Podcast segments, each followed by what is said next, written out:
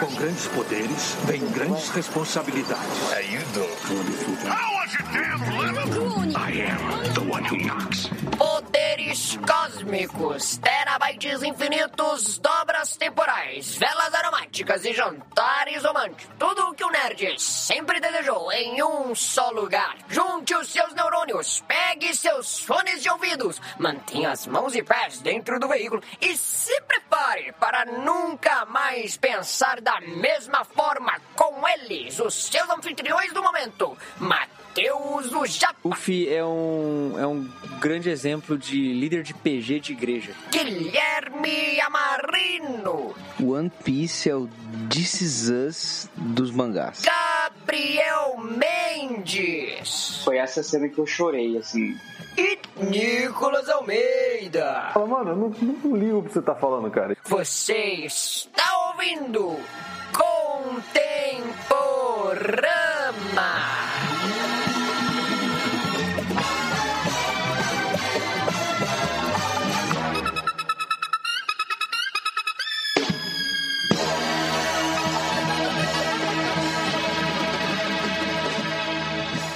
Episódio chega até você graças aos assinantes do Black Circle. Riquezas, fama, poder. Um homem conquistou tudo o que o mundo tinha a oferecer. O rei dos piratas Gold Roger.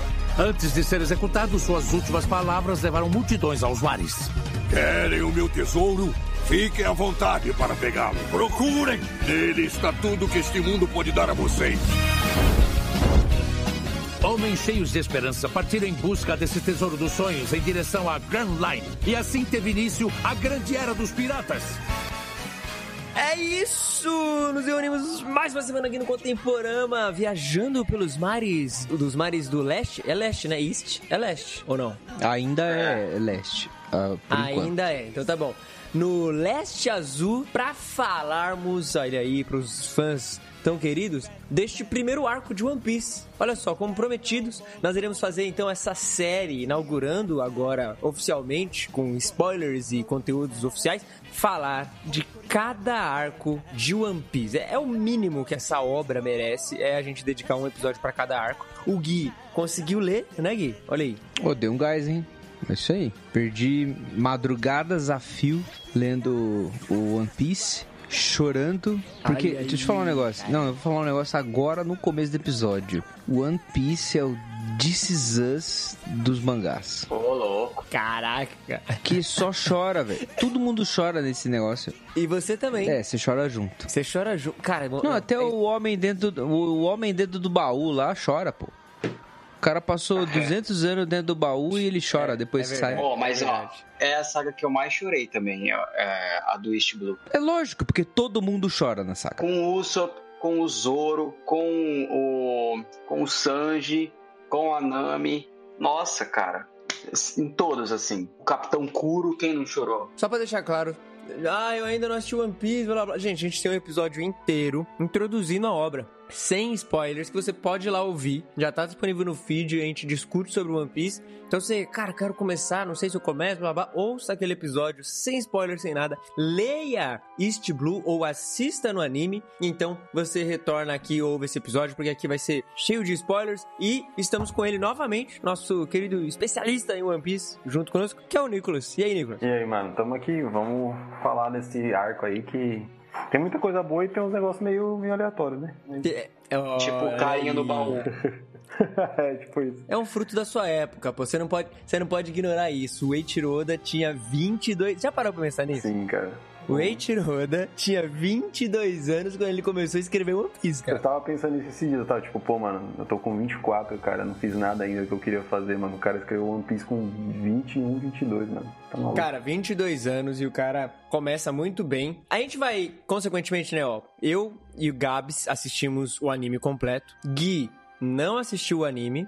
E Nicolas também só viu trechos do anime e leu mais o mangá. Eu vi o anime, li o mangá, Então a gente vai constantemente também fazer essa conversa com a adaptação. O anime ele é uma adaptação do mangá, há coisas que mudam, há detalhes que são um pouco diferentes. Então a gente pode trazer essa conversa, essa dinâmica aí, porque tem muita coisa que é mudada no anime, experiência que você tem no anime ou coisas do mangá, enfim. E a gente vai vai tendo essa conversa, mas só novamente deixando claro, 100% spoilers, tá? A gente vai embarcar aqui sem rédea. Fique atento aí. E Gui, eu preciso começar fazendo uma, uma grande pergunta assim. Cara, One Piece começa, capítulo 1, Romance Down.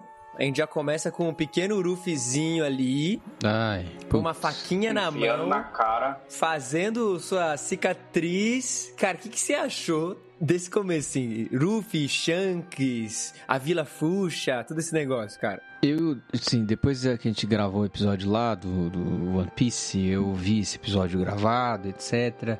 Eu fiquei curioso e tal. E você me deu a- o primeiro volume, né? Então eu já tinha meio que lido isso daí. E aí, quando eu fui falar, beleza, agora eu vou ler de verdade, vou fazer esse gás. Aí eu li de novo tudo. E, cara, realmente, cara, como começar a contar uma história? E assim, é uma aula.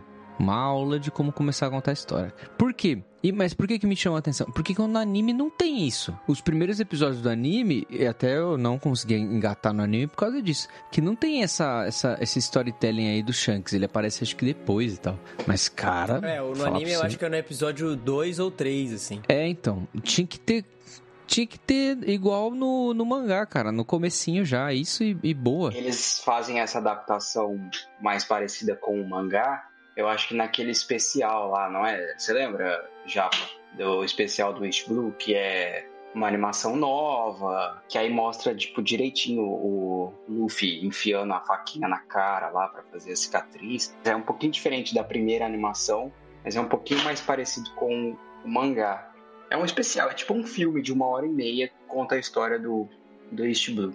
É, porque a adaptação, a primeira adaptação é bem ali recente dos anos 90, ainda tem todos os seus traços ali da, de uma animação antiga. Se eu não me engano, ainda era 4x3 É. na época. E aí depois eles lançam esses especiais trazendo isso uma resolução melhor, a animação e os traços melhores, etc, etc. E aí eles fazem essa, essa adaptação. Mas, cara, eu também acho, cara, o começo no mangá eu acho ele muito mais fluido, assim, a gente ter já o estabelecer ali da própria motivação do Luffy como protagonista, como per- personagem. relação tal, dele com o sonho, Shanks etc. também, né? A relação dele com o Shanks. que isso você é massa, sabia, Gui, assim. que no mangá, no, no- na versão original, que é chamado o Wanted, que é a coletânea de one-shots, que são mini histórias que o Oda criou antes de One Piece, no primeiro rascunho de One Piece, no Romance Down, não era o Shanks, era o avô dele que dava o chapéu pra ele, e ele tinha toda uma O relação avô do assim. Luffy. E aí no... O avô do Luffy. E aí no... Era igual o Dragon Ball. É, tinha essa, quase essa semelhança, assim. Mas era o avô dele e não era tão emocionante quanto é no, na versão do, do Shanks, assim. Porque, cara, toda a relaçãozinha ali do, do Luffy e do Shanks, o próprio Shanks, eu acho que é uma das cenas mais impactantes, assim, do começo, que é o Shanks indo pro, pro mar ali, salvar o Luffy. E... Uhum. E aí toda aquela cena do Luffy chorando, ele fala, não, por que você tá chorando, cara? Aí o Luffy Seu fala. "Que Shanks, você perdeu um braço e o cara tá sem... Cara, esse começo realmente, ele é, ele é impressionante. O legal da relação Shanks e Luffy, apesar de eles terem esse bonding assim da promessa, né, do Luffy ser um pirata tão bom quanto o Shanks, apesar de eles estarem ligados por isso e ter uma relação bacana, a história já tá antecipando pra você que eventualmente vai rolar um embate entre os dois, né? Porque o Shanks agora precisa ser superado e o Luffy prometeu que isso aconteceria. E é legal porque você vê que os dois têm essa ligação, só que é, ao mesmo tempo você já sabe ou espera que em algum momento eles vão se enfrentar. Ah, você teve essa sensação? Ah, cara, eu tive, porque é um personagem que é- tá tão cheio de. É, é óbvio que eles fazem isso na maior é, alegria, né? Aparentemente. Os dois estão. demonstram alegria de ter que se enfrentar. É que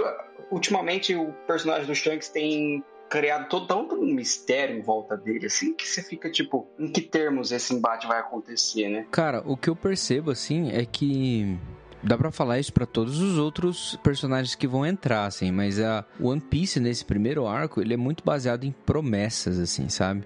É lógico que tem o lance dos sonhos, e a gente vai falar isso mais pra frente, mas nessa parte do Shanks com o Luffy, é... É o lance dele prometer que ele vai é, entregar de volta o chapéu de palha, né? Que ele É. ganha. Que, aliás, é uma baita cena, pelo amor de Deus. Nossa, cara, é um negócio muito emocionante. É muito emocionante. E ele vai. Me devolva. É, me devolva. Cara, é muito bom. Não, é muito bom. É realmente assim, é um. Eu não tava dando é, muito crédito pra é, o quanto é de verdade muito bom. Tava falando assim, não, beleza, é bom, é um negócio que vai ser parecido com tudo aquilo que eu já li e tal, e eu vou lendo porque vai ser um, um lore muito massa. Eu tava indo pelo, pela quantidade de história que eu ia ser é, servido, né, com One Piece, mas não tanto pela profundidade de diálogos. E, cara, tem muito, é, muitos Nossa, diálogos esse profundos. é o que mais tem. Pô, o Shanks tomando uma surra do bando da montanha e ele, tipo, pô, beleza, é só, um, é só, um, é só uma cerveja, sei lá, é, só uma É, cachaça, estamos tranquilo e tal. E aí quando os caras sequestram o Ruffy e ele vai pra cima do cara, o cara aponta a arma pra cabeça dele, ele fala, ei, amigo, isso aqui não é, uma, não é um brinquedo pra criança, aqui é pra É. você matar. E aí na hora, o gordão mete uma bala na cabeça do cara. Você fica... Não, a "Caraca, frase mano." é genial. Ele fala: Isso aí não é pra fazer ameaça. Tipo assim, se sacou, tem que atirar. É, realmente, realmente. É um É, negócio se massa você demais. apontou a pistola, você apostou a É. sua vida. Aí vem o gordão, tei, dá um tirão. E aí vem só cena boa atrás de cena boa. E eu acho muito legal, assim, a declaração da promessa do Ruffy com o Shanks. Porque é um negócio meio...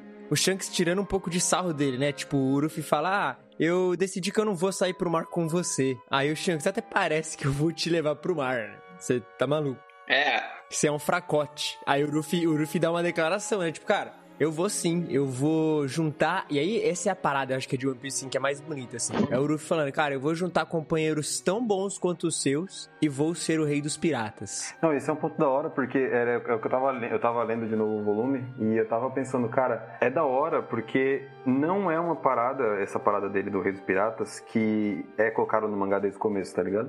Pelo menos na minha leitura, assim, ficou claro que ele falou isso mais como, tipo, uma reação de criança mesmo, sabe? Tipo, mano, ah, é, então, então eu vou juntar os caras e vou ser maior que tu, mano. Tá ligado? E, Até pra ser pirata, eu vou ser o rei dele. é, tá ligado? Tipo, já que você tá me tirando e achando que, você- que eu não consigo ser bom, eu vou ser melhor que você ainda. Então, tipo assim, é da hora, porque até relacionado com o que o Gabi tava falando, tipo, essa, essa questão dos dois, eu também senti um pouco essa rivalidade. Mas eu, o que mais me, me, me encantou, assim, foi essa questão realmente de tudo isso ser feito com base no Luffy sendo criança, sabe? E aí o fato de depois ele leva a sério, e tipo, no final do, no final do primeiro capítulo mesmo, né, ele, ele tá falando sério de ser dos piratas, mas tudo isso surgiu dessa promessa de criança mesmo dele, ele é, carregou consigo pra sempre e tá aí até hoje, tá ligado? Então, essa parada toda da É, é inocência que, dele. é que louco. provável, é, o provável que, tipo assim, o lore, né, do mundo, por exemplo, o, o mangá e o anime começam com isso, né? Riqueza, fama, poder, o homem que conquistou todas essas coisas, o rei dos piratas, Gold Roger. E aí tem toda a declaração do Gold Roger, que é muito legal também, né? Tipo, vocês querem o meu tesouro? Busquem, eu deixei tudo naquele lugar. E aí inicia a grande era dos piratas. Provavelmente, esses termos, essa ideia, tava na, na- no, tipo, na, no imaginário do, do pequeno Luffy ali. Tipo, o mundo inteiro se movia ao redor disso e, e tinha essa, essa grande parada. Mas acho que ele nem sacava o que que era, tá ligado? Eu concordo, acho que ele só meteu uma de... Se você é o cara que eu admiro e o seu bando é forte, um dia eu vou encontrar amigos tão bons quanto os seus, assim, e eu vou, eu vou virar o rei dos piratas. E é muito emocionante como e, e o, o Shanks, de uma maneira muito simplória, aposta e confia no que ele fala. Porque assim, parece que dar o chapéu ali se torna um negócio muito irrisório, mas o Shanks, ele era o cara do chapéu, assim, no mundo, a gente vai des- descobrir depois, que até se torna tipo, cara, você voltou sem um braço e sem seu chapéu, assim. E aí é realmente, o Shanks deixar o chapéu com o Ruff é tipo assim, ok, se você vai ser, então, fica com esse chapéu e, e lá na frente você me devolve, assim. E aí, realmente, cara, essa cena do chapéu é uma das mais impressionantes, assim. Você pega esse painel do, da mãozinha, você, você quer ler o mangá ou até o anime, a mãozinha do Shanks, chapéu, o rosto do Ruffy, meio que todo... Que o, o Oda é bem cartunesco né? pra desenhar os personagens, né? E a, a bocona gigantesca, pegando metade da bochecha, segurando o choro, escorrendo a lágrima. E, cara, é- essa cena é muito boa, velho. É, é, é um painel, assim, lindão. E aí a parada, né? Venha devolver. E aí o Shanks ainda fala, não, eles parecem muito comigo quando eu era criança. Você fala, caraca, mano. é- Então, e é- ele entende tanto a importância assim da, desse chapéu, né? Que é o que torna aquelas. É óbvio que a gente vai chegar lá ainda, mas é o que torna aquela cena da Nami uma obra de arte, né? É, uma culminação. É, porque assim. a primeira coisa, aliás, que o Ruffy fala pra Nami é não isso. toque, esse é o meu tesouro. Quando o Ruffy se encontra com a Nami, isso no é meu no, chapéu. no final do primeiro. É, não toca no meu chapéu, que é meu tesouro. E ele tem essa relação. E aí tem toda a parada no arco do Bug, com o chapéu e tal. Mas é real, cara.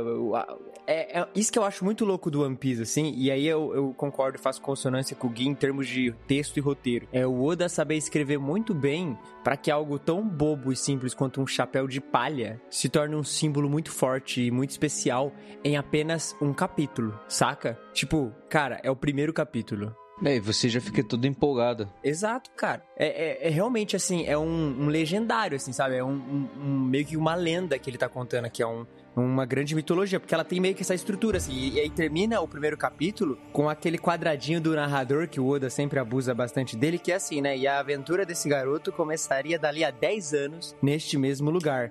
E aí a próxima página é o Ruffy saindo no mar e descendo a porrada no monstrão lá que comeu o braço do Shanks, né? Metendo o, soco de pistola, pistola de borracha na cara do cara.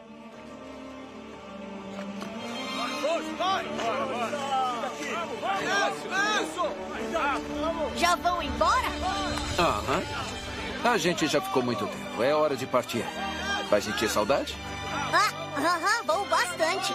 Mas não vou pedir pra ir junto. Decidi que vou me tornar pirata quando eu crescer. Eu nem ia te levar mesmo, moleque. Tá achando que pode ser pirata, é? Tô sim! Um dia eu vou juntar um bando muito mais da hora que o seu. E vou achar o maior tesouro de todo mundo. Pode apostar, não importa como, mas eu vou ser o rei dos piratas. Olha, quer superar a gente, é? Nesse caso, vou deixar o meu chapéu com você. É a coisa mais importante que eu tenho. Cuida muito bem dele.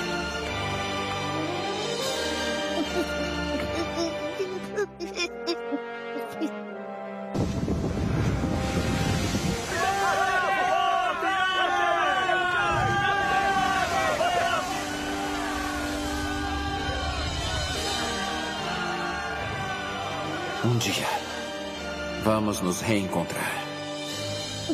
E você vai me devolver esse chapéu. É uma promessa. Luffy.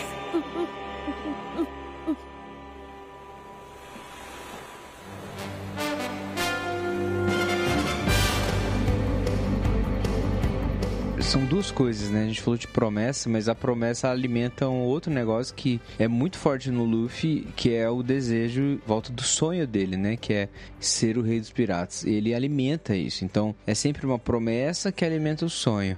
A promessa que vem e faz o cara, tipo, abrir os olhos para uma possibilidade que vira, acaba virando sonho dessa pessoa, sabe? No caso do Luffy, ele vê esses piratas, ele observa esses caras e fala assim: nossa, eles são fortes, eles conseguem fazer o que eles querem, ninguém manda neles, eles protegem quem eles ah, gostam e tudo mais. Ele vê o Shanks fazer isso com ele mesmo, né? E aí o Shanks dá o chapéu de palha para ele. Isso leva para a promessa que no fundo alimenta o sonho do pequeno Luffy ali que vai vir aí depois de 10 anos a, a começar a se movimentar, né? Cara, é, é interessante, cara. É, uma- é uma, um storytelling. Eu vou dizer que eu tiro o chapéu, assim, mesmo. Tal qual o Shanks, você tira o chapéu. É, tipo Entregou o isso. seu chapéu pro Luffy. Esse começo do mangá é, acho que é fantástico, assim, toda a parte do que a gente tá falando, porque o ritmo do Oda é, é tipo, eu não sei, velho, parece que o tempo inteiro, tipo assim, a gente não sabe né, exatamente o que, que ele tá fazendo antes disso, tem o Wanted, né, que, que foi citado, falando assim, na, na intimidade dele, né, no que ele consumia de arte e tudo mais, mas parece que ele tava guardando isso por tanto tempo, ele até citou, se não me engano, né, acho que você pode confirmar já, porque ele queria fazer One Piece desde criança, já adolescente, né, uma parada assim. Uhum. Mas é. Parece que ele tá jogando fora, assim, tipo, tipo assim, né, é, explodindo pra fora, tudo que ele queria fazer há muito tempo, porque o ritmo é muito bom, as piadas são muito boas, e, e, tipo, isso é uma sequência é, anormal, eu diria até, porque Eu tava lendo e, por exemplo, a gente vai falar daqui a pouco disso, eu acho mais profundo, mas tipo, na parte do bug ali, mano, uma baita reviravolta e você já tá preocupado com os personagens e, tipo, isso é o capítulo 12, pô. É muito pouco, tá ligado? É o final Sim, do segundo volume, sim. o começo do terceiro, tipo. Então, esse, esse fato, assim, esse fator do Oda de conseguir é, engrenar um, um, um evento no outro e com piada é uma parada que, nesse começo, é muito mágico, assim, tipo, se mantém até hoje, né? Embora diferente, claro, passaram 20 e poucos anos aí disso, mas esse começo pra mim é uma parada que sempre acerta forte, sabe? Esse ritmo. É, realmente parece que era, era uma parada que já estava guardada. Parece que ele já estava pensando nisso há muito tempo, né? O que é impressionante mesmo. Às vezes é uma história de adolescência dele, né? Tipo, que ele foi lapidando até ele poder desenvolver melhor, assim. É realmente genial. E, e eu acho que o mais legal disso tudo, assim, é o quão simples é. Se você pegar até em termos estéticos, assim, é, One Piece no início ele tem um- uma, uma simplicidade nos traços, na composição de cenários. A gente comentou um pouco disso também no, no episódio introdutório, assim, de que o Oda nessa época ele. Ele era muito mais contido. Acho que até pelo fato da inexperiência, era um mangá começando, não tinha toda essa carga que tem hoje, etc, etc. A história não tinha essa robustez toda que a gente encontra hoje e tal. E, cara, mas até nessas coisas simples, assim, arcos simples em, em motivações mais ok, você começa a perceber o quão ele é muito bom em, em criar personagens legais, em, que, em criar backgrounds e estruturas boas e possibilidades legais pra esses personagens crescer, saca? A gente encontra, por exemplo, os primeiros companheiros dele, que é o próprio Zoro. Cara, abre-se um leque muito grande do que aquele personagem pode tornar-se, saca? Tanto pelo passado dele, quanto pela personalidade dele agora, a forma como ele aceita, tipo, fazer parte do bando do Ruffy, que é, tipo, do nada. E é, é tudo muito simples, assim. O Morgan como um vilão é um vilão ok, saca? Não é um negócio, nossa, muito... Meu Deus, até o Bug não é um vilão, tipo, meu Deus, que é Até a, a outra, a, pira- a primeira pirata lá, né? Tipo, É, a Alvida. É tipo uns negócios muito bobos, sabe? É muito cartunesco, mas é muito legal ver como esse cara ele consegue, nessa simplicidade, o cara mostrar o grande storyteller que ele é, sabe? O grande contador de história que ele é. E aí a gente vê que, cara, você não precisa de muita coisa pra ser um, nossa, meu Deus, contar uma história megalomaníaca. Você só precisa ser bom nas coisas básicas, sabe? Mas ó, eu gosto demais do Bug, viu? Apesar dele ser. Pô, gostar demais é Mano, muito forte. eu, O- não, cara, o Bug é a melhor piada desse eu mangá. gosto demais dele, de verdade. Você não gosta dele, já? Ah, eu gostar muito forte, pô. Eu acho ele legal, assim. Mas gostar, fala, meu Deus, nossa. Quando ele aparece em cena, eu dou fico feliz. Aí é muito difícil pra mim. Ô, louco. Nossa, eu, eu tô chocado agora, mano. Eu achei que você ia. achei que você. Nossa, cara, esse, esse- não, esse começo do Bug, eu acho ele tipo, ah, meu Deus, vai acabar logo. Sabe? tipo, Caraca, ah, eu não, não sou muito fã do Bug, não, cara. Ô, eu vou dizer que eu senti isso aí também, mano. Tipo Ah, assim, mano. nossa, esse cara aí tá dando esse trabalhão, velho. Tipo, eu falei assim. É, cara, Porque é acho que são ridículo, cinco, cara. seis episódios nesse negócio do Vocês não bug. gostam do Bug anãozinho? Tipo, o Bug anão, com os pezinhos dele. ai, não, mano, não. Então, é, é que aí é, é- é piada, né? Aí o Oda fazendo então, as é- piadocas dele e... Mas é o que eu tô falando, eu acho que o, o Bug, no sentido como personagem, assim, cara, ele é a melhor piada que existe, assim, em tudo que, que, que, que relaciona a ele, ele sempre tá ali como piada, você não vê um, um arco dramático, né, um, uma vontade dele de fazer alguma parada. Até o flashback, mano, nossa, eu casquei o bico lendo, porque, tipo, mano, impossível, cara, o, ele é basicamente piadão mesmo, sabe? É o cara que sempre perde, o cara que só se ferra, então... Isso, eu ia perguntar esse negócio da fruta. Que hora que aparece o, o Luffy não aparece ele comendo a fruta, né? Só, só ele falando Parece que no comeu. primeiro capítulo. Não, no primeiro capítulo Ah. ele come. Dentro do bar, inclusive, quando ele... ele... Ah, isso mesmo. Ele fala que ele já é bom o suficiente pra sair pro mar. Aí o Shanks fala: Ah, é? Você é bom? Aí ele fala: Ah, eu vê um suco de laranja pro Uruf. Aí o Uruf bebe assim. Aí o Shanks começa a rachar o bico da cara dele: Ah lá, crianção, bebe suco de laranja. Aí ele vai ficar puto e abre o baúzinho que tem lá e come a fruta, assim.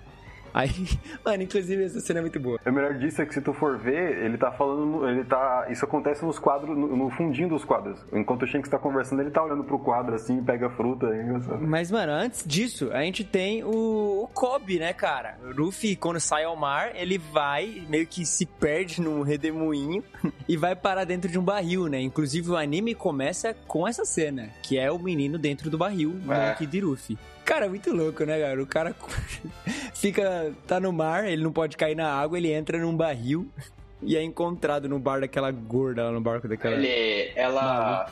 Kobe, ele era meio que um escravinho, né? Da, Árvida, né? Que ele fica lá no. Ele tem que ficar falando o tempo inteiro que ela é a mais linda dos mares e tal. Aí ela pede isso pro Kobe falar isso na frente do Luffy, né? E o Luffy começa a rachar o bico. Fala assim, você é a mais linda, não sei o quê. Ah, é um sarro, velho. O começo era muito engraçado. Uhum. O East Blue é muito engraçado pra mim. Até o time skip, assim, One Piece era...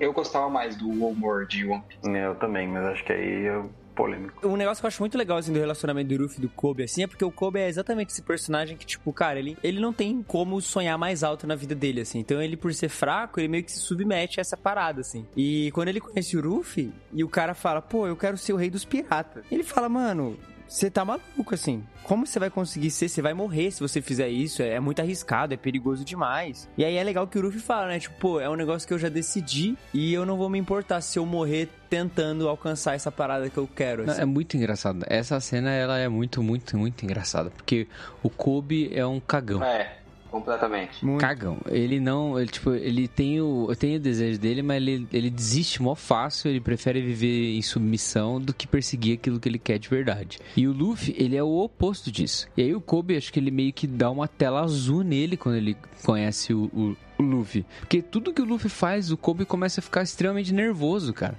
Tipo, mano, vamos descobrir a gente. Mano, você não pode fazer isso. Pô, sabe? E, eu, ele, e, e quando aparece a Alvida, o Luffy fala, pô, essa velha É. feia do caramba. Ele fala, não, É cara, você não pode falar isso dela. Cara, é bem É legal. Eu bom. ia falar que aí o, o melhor disso é, é- é- Acho que é o que você até fala, até porque o Luffy fala isso, mas e aí a Alvida fica tipo, e aí, mano, o que, que é isso? Aí fala, não, Luffy, você não tá ligado? De todos os mares, a Alvida é. Aí, tipo, vira a página assim, aí ele tá falando, a mulher mais feia que eu na minha vida, tipo, uma parada assim. Aí ela fica tipo, caraca, velho, what the heck? É muito bom, velho. É verdade. Chega uma hora que o Luffy ele é, fica sem paciência com a bunda molice do Kobe e dá aquela porradona nele, né? Dá um socão nele lá pra ele acordar pra vida. Eu acho que ele quando eles estão no bar, um pouco antes do. É, mas isso aí é mais o final da jornada, né? Deles dois no primeiro momento. Ah, é?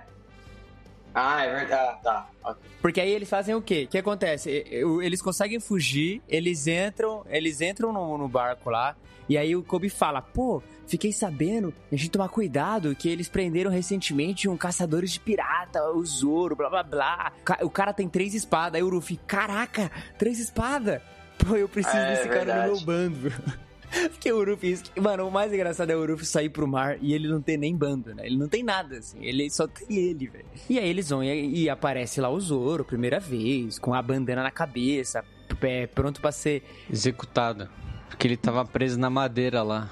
Exato. E eu acho que é muito louco a forma como o Oda apresenta o personagem. Porque o que ele faz? Ele apresenta o Zoro como um personagem misterioso. Então, geralmente, no mangá, aí, ou no anime, você, amigo ouvinte que não sabe, é, quando você quer apresentar um personagem misterioso, você oculta os olhos dele. Porque se você não vê o olho, você não consegue discernir a intenção. Essa é mais ou menos a parada do anime. Por isso que mangás e animes têm olhos muito grandes, que é como o japonês, no- na maior parte do tempo, identifica a intenção nas obras, assim. Se o olho ele está oculto, é porque o personagem está escondendo algo. E aí, quando aparece o Zoro a primeira vez, mostra um pouco isso, né? A bandana fazendo sombra e tal. Você fica, pô, esse personagem, eu não sei se ele é mau, ele é um caçador de piratas, esse cara deve ser horrível. E eu acho muito legal como ele faz pra gente ver que o Zoro não é mau, que é mostrar aquela menininha que fez um onigiri, e aí ela tenta invadir o lugar lá pra dar o onigiri pro Zoro. E aí vem o segurança lá, o moleque pisa no onigiri, chuta a menina, faz um monte de coisa. Aí o Zoro vai e fala, pô, me dá esse onigiri aí que eu vou comer. É. E aí ele come o onigiri, assim, horroroso. ele faz uma cara de bunda, porque, cara, pisado. Aí ele agradece, fala que estava muito bom. Cara, é muito O Zoro é bom assim. demais, velho. Pô, e depois ele, ele bota o nome do golpe dele de Onigiri, velho. É verdade. É, tem isso também, né? Onigiri, é verdade, cara. E ele fica lá, né? Porque os caras prometeram que se ele aguentasse tantos dias sem comer, eles iam soltar o cara, né? E eu acho que isso que é legal, né? O Ruffy, ele é, ele é muito inocente, assim. E muito. Acho que o Ruffy é muito ingênuo, assim, na forma como ele julga as pessoas, assim. Porque, cara, ele vê o Zoro preso. E só pelo, pelo fato do Zoro ser um cara legal, de tipo, ah, ele comeu parada e não dispersou que a menina fala, ele, ah, gostei de você, velho. Você quer virar o. Você quer entrar pra minha tripulação? E, tipo, não tem um motivo, nossa, é, bateu o santo, ele tem uma motivação digna. É tipo, cara, entra aí, mano. É, é óbvio que não, não tem nada de além da fruta, não tem nada de extraordinário nele, visivelmente falando, mas ele é uma pessoa, o Luffy sim, ele demonstrou, demonstra desde o começo uma pessoa, ser uma pessoa que sabe, tipo, ler realmente a, entender realmente a intenção das pessoas, né? Porque ele logo de cara ele já se mostra poucas ideias com quem é babaca, mas com outros ele é bem mais tolerante, é como se ele já visse o potencial pro bem que certas pessoas têm. Ô, Gabs, eu acho que, tipo, o Luffy, ele é meio desse aspecto aí que você tá falando, ele é meio Goku, assim, sabe? Tipo, o Goku é um, um, No Dragon Ball Z, Super, etc. Ele já é um cara adulto, com filhos e etc. Inclusive com netos, mas ele é muito ah. criança. Tipo, muito criança. O aspecto infantil, não tô falando de infantilizado. Tô falando do aspecto infantil dele, que é esse lance do cara que não leva muito a sério as coisas, tá brincando, de repente faz um, um comentário besta e todo mundo fica, ah, não acredito que você falou isso. Ou então o cara que, tipo, ó, a escolha do Luffy de quem vai ser a tripulação dele é muito mais baseada no tipo, nossa, que da hora, eu preciso desse cara comigo, sabe? Tipo, do que numa estratégia real, assim. Ele sempre vê, qual a necessidade que eu, que eu tô mais, assim, precisando agora? Ah, esse cara aqui é legal para isso. Então, beleza. Ele nem vai perguntar se é mesmo, etc. Ele só viu que, ah, achei da hora, sabe? É meio que uma criança escolhendo as coisas.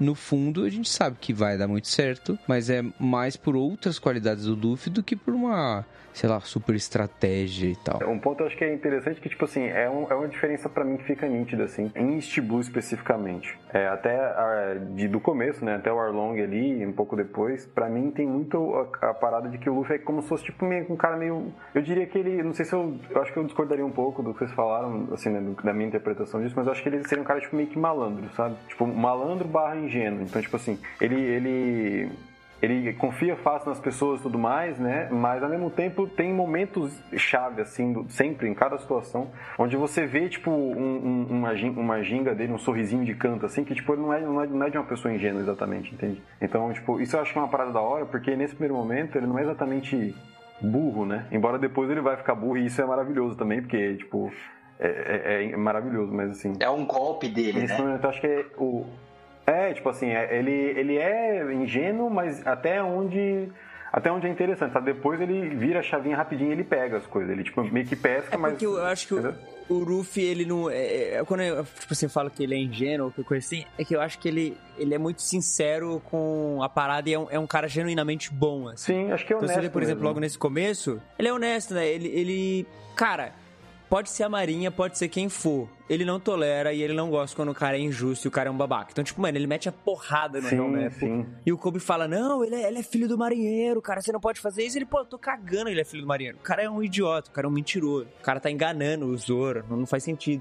E ele sempre se mantém assim, tipo, da mesma forma que ele não se importa se o cara é quem ele é para entrar no brando dele, ele também não se importa se o cara é marinheiro, é filho de alguém muito importante. Cara, se você for um extremo babaca e, e ferir pessoas que eu acho que são legais, pessoas honestas, justas, eu vou, eu vou te dar um soco, saca? Então ele é muito sincero e honesto com as próprias convicções dele, assim. Eu acho que isso que é muito legal, assim, porque dá um personagem uma base muito simples, que é tipo, é um cara que gosta de gente legal e um cara que bate em gente babaca. Não tem um meio termo ali. O cara é, é isso. Se é babaca, você apanha. Saca?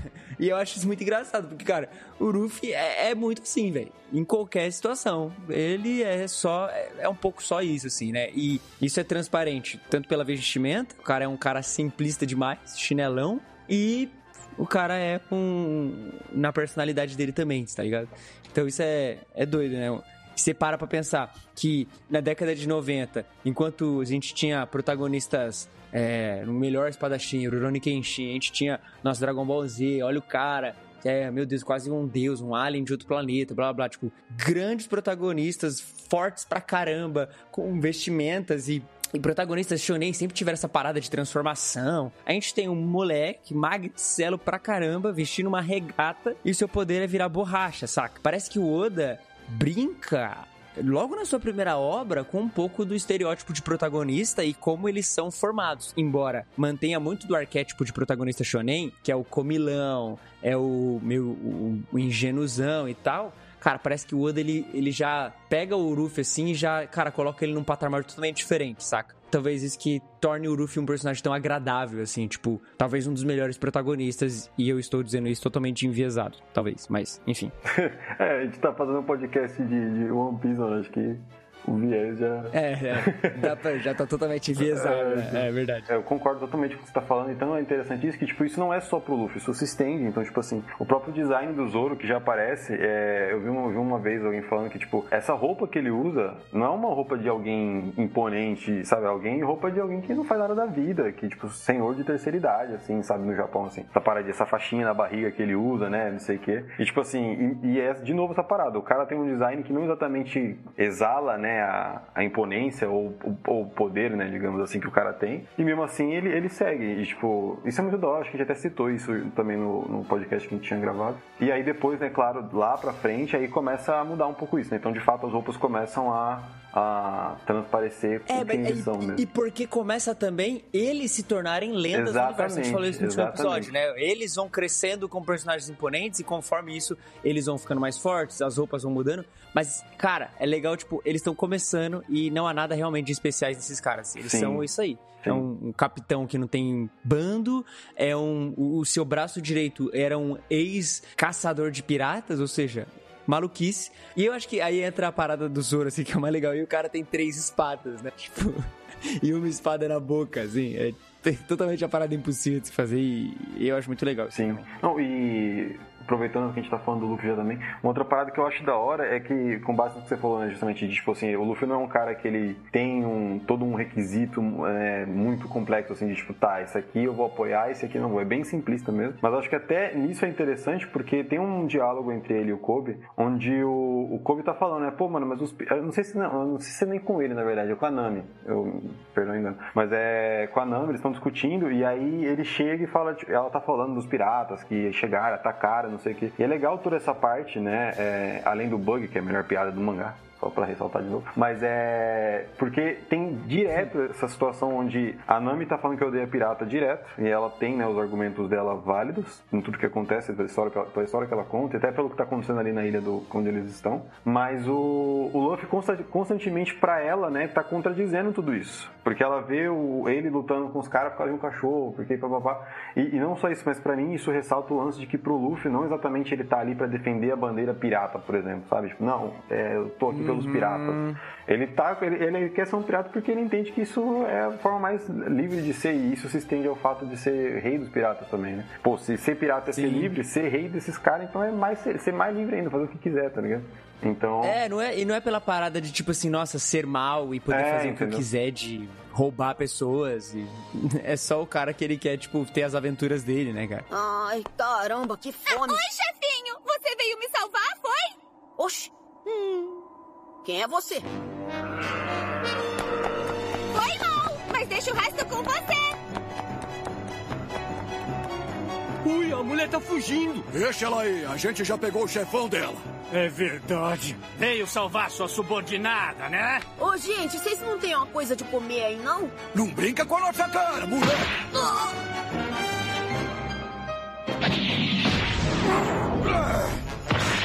Não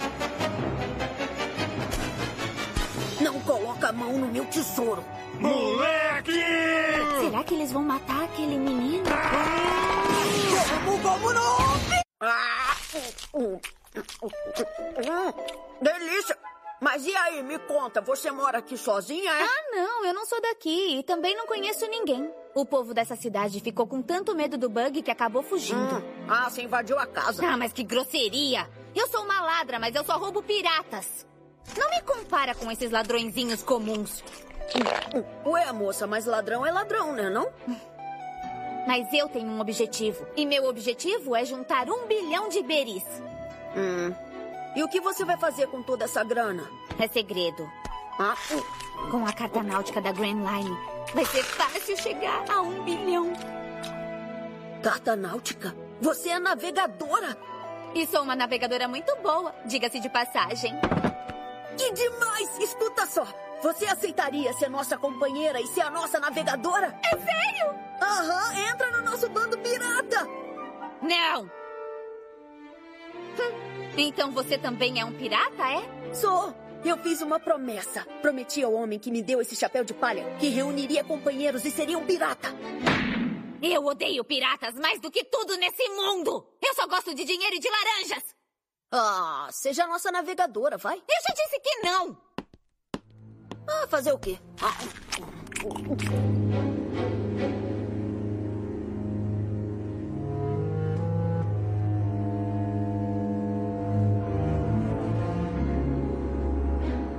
Mas aí, ó, tudo que vocês falaram, assim, tipo, beleza, é muito massa, assim. Agora, indo pra história um pouco, né? A gente falou um pouco do Zoro e tal. Eu acho que, como é um primeiro arco, então os personagens estão sendo apresentados. Eu acho que talvez esse primeiro arco está apresentando pra gente o Luffy, como a gente já falou, promessa e o sonho dele, e agora ele indo atrás desse sonho, então procurando os é, ali companheiros de jornada dele. E como todo bom boa história shonen ou bom RPG, etc. É obviamente que ele vai achar os companions e um por um e foi bem inteligente de se fazer e ele dividiu, o Oda dividia assim, cada ar, mini arcozinho baseado num, num, personagem. Então a gente vê um pouco da história do Zoro, a gente vai ver um pouco da história do Usopp, Usopp, Usopp, sei lá, do Sanji, do da Nami, e aí você vai vendo isso. Isso é massa, assim, eu acho. É, muitas outras histórias não têm o mesmo tempo de oportunidade em você apresentar um backstory dos personagens. E aí ele abusa, ele usa e abusa de backstory, assim, mesmo, assim. Sabe? Tipo, todos, é. os, todos os. To, tudo tem um passado. Então, tudo que acontece é porque ah, por que, que você fez isso? Por que, que você jogou essa, essa toalha para baixo? Que não sei o que lá. Não, porque meu pai jogava toalha para baixo quando nós uma vez ele jogou e nunca mais apareceu. É sempre assim. Tudo tem alguma Caraca, coisa no passado. Teve essa da toalha mesmo? Não tô lembrado. Não, não, não teve. Eu tô inventando, mas ah, tá. poderia tá. ter. Falei, uai. Ah, mas eu acho que é um recurso muito legal, assim, porque para momentos específicos dá um significado muito massa, né? Tipo, por exemplo, começando com, a, com o backstory do Zoro, assim. O Zoro tá lá pra ser executado, e aí, quando ele vê que ele vai morrer, Tipo, os caras apontam a arma, aparece o Morgan lá, fala, não, vamos matar esse cara, agora é hora de matar. E todo mundo aponta uma arma, ele tá preso. E aí ele fala, tipo, cara, não, eu não, eu não posso morrer aqui. Aí o Oda usa esse recurso que a gente sabe que aí é, é do mangá, as, as bordas da página ficam pretas, e aí a gente sabe que é um, é um backstory, né? E aí vem a historinha do Zoro, que é ele moleque lutando espadachim lá, treinando espada. E aí ele tem a, a Kuina, né, cara? Que aí é o. Talvez é um dos backstories mais simples, assim, de One Piece. Que é um dos primeiros, claro. É muito legal, cara, esse backstoryzinho do Zoro. Eu, eu acho que é um dos mais legais. É... Eu gosto muito desse backstory, assim. É o mais simples, mas ao mesmo tempo. E eu acho que tudo bem se for só isso mesmo. Mas é, ele tem uma vibe do meio pro final do, do flashback. Cria uma vibe tão sinistra, né? Pelo menos no anime eles dão uma vibe muito boa de suspense, tipo, o que, que aconteceu com a menina mesmo. Porque ah, o pai sim. tem aquela cara toda blasé, assim, como se ele estivesse tranquilo e falando assim: é, ela infelizmente caiu da escada e foi isso. Aí você fica, mano, que? A menina caiu da escada. Aí, aí fica essa tensão, assim, né? do que será que aconteceu, né? Mas nunca mais, o Oda nunca mais é, tocou no assunto. É, porque é, foi realmente então, só isso, sabe? Tipo, ela só. Só que é uma né? vibe tão. No mangá tem uma vibe de tragédia mesmo, né? É, e depois tem a menina que parece é, com ela, é verdade. né? Sim. Depois pra frente é, tem, tem, a, menina que parece com ela. chega lá na frente. Que aí também a gente acha que, nossa, vai ter alguma coisa, mas não, é só se parece mesmo. É óbvio que é, é intencional, mas você fica, nossa, cara, a história do cara é só essa mesmo. Sim. Mas é, mas é muito legal porque assim, ela morre e ela é realmente a única menina que ele. É, a única espadachim que ele enfrenta até agora que ele nunca conseguiu ganhar, né? E aí ele nunca vai conseguir ganhar dela. Tipo assim, por mais que ele eventualmente se torne o espadachim mais forte do mundo, ele nunca ele ganhou nunca da, da, amiga dele de infância. É. E ele nunca vai ganhar, saca? Cara, isso é muito louco, assim. E é uma promessa. E eles prometeram: ó, a gente não vai morrer, é, a gente vai. E vamos ver quem vai ser o maior espadachim do mundo, quem vai ser o mais forte de todos. E é uma promessa, né? E eles estabelecem isso, assim. É, tipo, é muito simples também, mas é suficiente pro cara, tipo, cara, eu não posso morrer porque eu tenho uma promessa a cumprir com a minha melhor amiga. Sim, e, e, no mangá, assim, pelo menos nessa parte, é, tem, pelo menos na minha leitura, nas, nas, três vezes que eu passei por esse pedaço, assim, foi tipo, mano, é um bagulho meio trágico mesmo, sabe? Então, tipo, do nada, morreu. Pá, do nada. E aí, tipo, é da hora porque até aproveitando essa parada que vocês estão falando, né, de promessa e sonho, é da hora porque provável, tipo, talvez para fazer um what if, digamos assim, né? Tipo, se ela não tivesse morrido, talvez o Zoro tivesse sido só um espadachim mediano o resto da vida dele, sabe? Mas é o fato dela ter morrido e ter sido como foi que aí impulsiona ele, é tipo, não, mano, agora eu vou ter que. Porque é o que ele fala literalmente, né? Agora eu vou ter que cumprir a promessa por nós dois. E é legal ele pegar a espada dela, né, cara? Tipo, a espada branca dela ali, que depois vira uma marca muito forte para ele, assim. E ele, ele carregando isso, né? E ele tá com ela até hoje, essa espada aí? Tá, a branca ah. é a única que não quebrou, pô. É a única que se manteve. Essa é a espada, espada do Zoro eu me perco, mano. Eu só sei que são três espadas, eu sempre esqueço qual é qual que é igual. É uma crítica que muita gente faz ao Zoro, assim,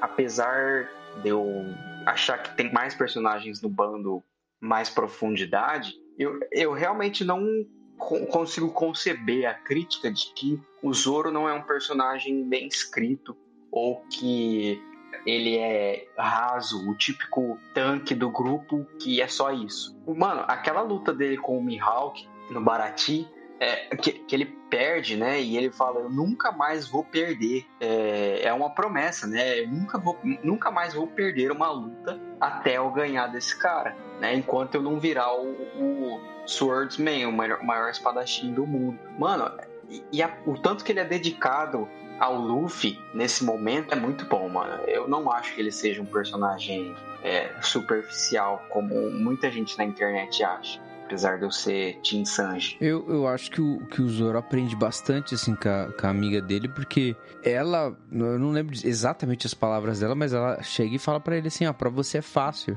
Porque você vai ser lá o espadachim, o espadachim e tal. E as pessoas esperam que você seja forte. Agora, as pessoas não, não consideram que eu possa ser uma, alguém, assim. Ela, ela até fica. Esse talvez seja até o, um, um suspense que fica, né? Porque ela quer ser uma espadachim, só que ela não pode porque ela é mulher, sabe? Uhum. E aí fica todo esse dilema na, na vida dela e ela acaba até falecendo e tal. E aí tem esse peso dramático, né? Porque o Zoro no início meio que desconsidera ela possivelmente ser uma boa, boa espadachim. E ela é essa mulher que, cara, não, tô indo atrás e tal. Até um, um dos motivos que ele acha muito parecido aquela outra mina lá pra frente na loja de espadas e tal. Mas é, uma, é, um, é um destaque profundo para uma relação e principalmente para talvez uma tônica de todos os outros personagens no, no, no, bando do Luffy. Era pessoas que talvez na aparência não tenham muito a oferecer, mas são pessoas que estão perseguindo a grandeza é, de, dos seus aspectos, das suas habilidades, etc. Eu, eu acho muito massa, assim, ó, a relação Zoro e Queen, assim, no começo. Porque essa cena que você fala que ela tá chorando, que ela fala, ah, Zoro, eu tenho muita inveja de você, porque você é homem, eu nunca, eu como mulher, não posso ter essa ambição. E o Zoro, tipo, cara, você acabou de ganhar de mim e você tá chorando. Tipo, cara, não é justo. Para, que aí você tá. Você tá invalidando, tipo, todo o meu, meu treino, assim. Então não tem essa de ser homem ou ser mulher. Você só tem que me prometer que um dia um de nós vai ser o melhor espadachim do mundo, assim. E aí, meio que depois disso, ela ela morre, né? E aí o Zoro. Eu acho muito da hora a cena, assim, que é ele segurando a espada dela e ele falando: Ó, eu vou um dia virar o maior espadachim do mundo, meu nome irá ecoar aos céus para que possa chegar até ela e ela ouvir também. E, e aí o, o, que eu acho mais da hora é quando o Zoro é liberto, passa esse flashback, o Zoro consegue se libertar lá, o Ruffy aparece lá, repele as balas, porque ele é de borracha e tal. E aí o, o Zoro fala: Ó, agora que eu já me virei contra a Marinha, eu não tenho outra opção a não ser me juntar ao seu bando. Aí o Ruffy olha pra ele e fala: é, o melhor espadachim do mundo é o mínimo para quem vai entrar no bando do Rei dos Piratas. então, bora é. lá, tá ligado? Isso é muito da hora. E aí, quando o Gabs falou da cena do Barati, é o que faz sentido. Tipo assim, ó, Luffy, eu juro que eu nunca mais vou perder para é. ninguém. Isso está bom para você, Rei dos é, Piratas? É isso mesmo. É? Irmãozinho, irmãozinho, aguenta firme! Zoro! Ah! Zoro! Rápido, tragam ele a bordo agora! Olha, tem remédio aqui! Ainda é muito cedo para morrer, jovem. O meu nome é Drakil Mihawk. Descubra a si mesmo. Descubra o mundo. Torne-se mais forte. Não importa quantos anos levem. Eu vou continuar sendo o espadachim mais forte. E estarei te aguardando. Supere a minha espada. Tente me superar. Roronoa Zoro! Irmãozinho, irmãozinho, fala alguma coisa. Para o Mihawk Olhos de Gavião, falar isso é ótimo. Garoto, qual a sua ambição? seu rei dos piratas! Parece que você escolheu um caminho bem mais difícil do que me superar. Tô nem aí, porque eu vou ser o rei dos piratas. Uh, falou? Ele tá vivo! Só parece que morreu, mas tá bem! Irmãozinho! Irmãozinho, fala alguma coisa! Zoro! Irmãozinho! Luffy, tá me ouvindo? Tô! Ah, me desculpa por ter deixado você tão preocupado. É, é que se eu não for o melhor espadachim do mundo, por acaso, isso vai ser um problema pra você? Ah! Irmãozinho, é melhor não falar mais, por favor. Fica quieto! Eu. Eu nunca mais. Vou ser derrotado de novo! Ah. Até eu derrotar ele e ser o melhor do mundo. Eu nunca mais, nunca mais vou ser derrotado. É uma promessa! Tudo bem, capitão?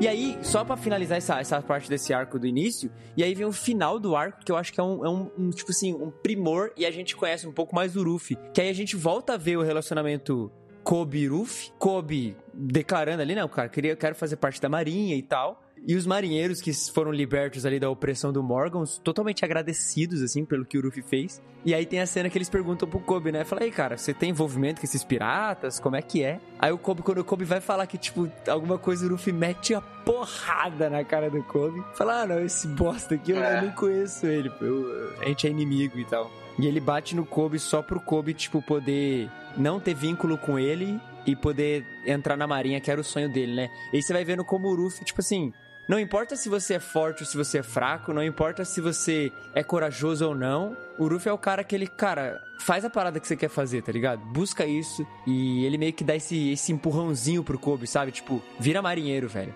Mesmo que, eventualmente, porque ele é pirata e o outro é marinheiro, eles vão ser inimigos. O Luffy não tá pensando muito nisso, saca? Vai, vira marinheiro.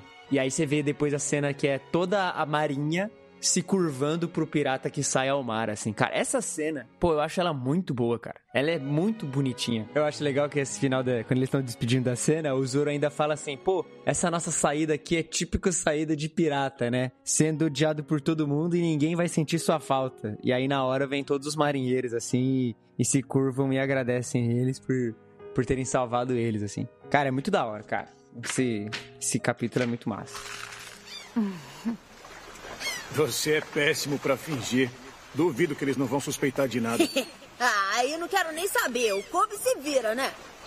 Bom, não dá pra olhar pra trás. É bem pirata sair com todo mundo odiando a gente. Não concorda comigo? é, é verdade. Senhor Luffy! Muito obrigado! Eu serei eternamente grato! Nunca esquecerei da sua ajuda! Nunca tinha visto um marinheiro bater continência pra um pirata. Que novidade.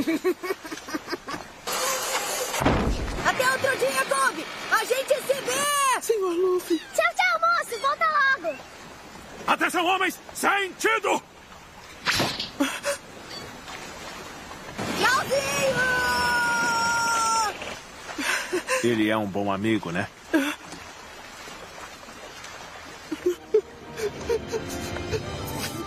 É. A continência que batemos agora vai contra as normas de conduta da Marinha. Por isso, vamos ficar sem refeição por três dias. Entenderam? Sim! Um dia. Um dia a gente vai se ver de novo, Sr. Luffy. Mesmo que você seja um pirata e eu seja da Marinha. Um dia vamos nos reencontrar.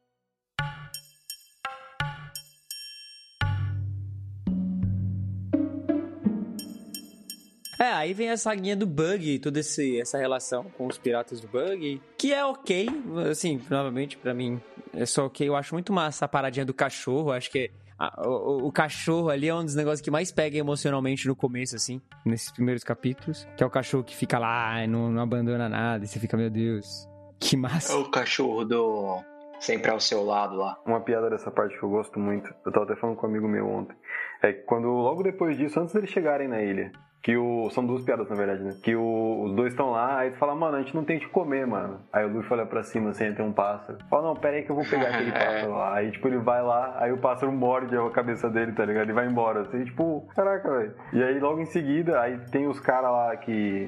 Os piratas, né, tipo, pedindo socorro, ah, socorre nós e tudo mais. Aí, na hora que eles sobem, enquanto o Zoro tá remando, os caras, não, agora o navio é nosso. Aí o Zoro só olha e fala, o quê? Aí quando vira, os caras tão remando e ele tá lá só sentado. Ah, vocês me fizeram perder o meu amigo, mano. Muito bom. Uhum.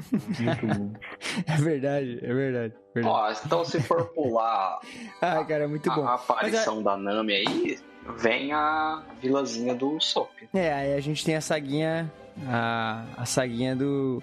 Na verdade, tem o Homem Barril, que o Gui comentou, do cara que ficou preso do barril. É no que é muito legal. baú, não é? É, o baú.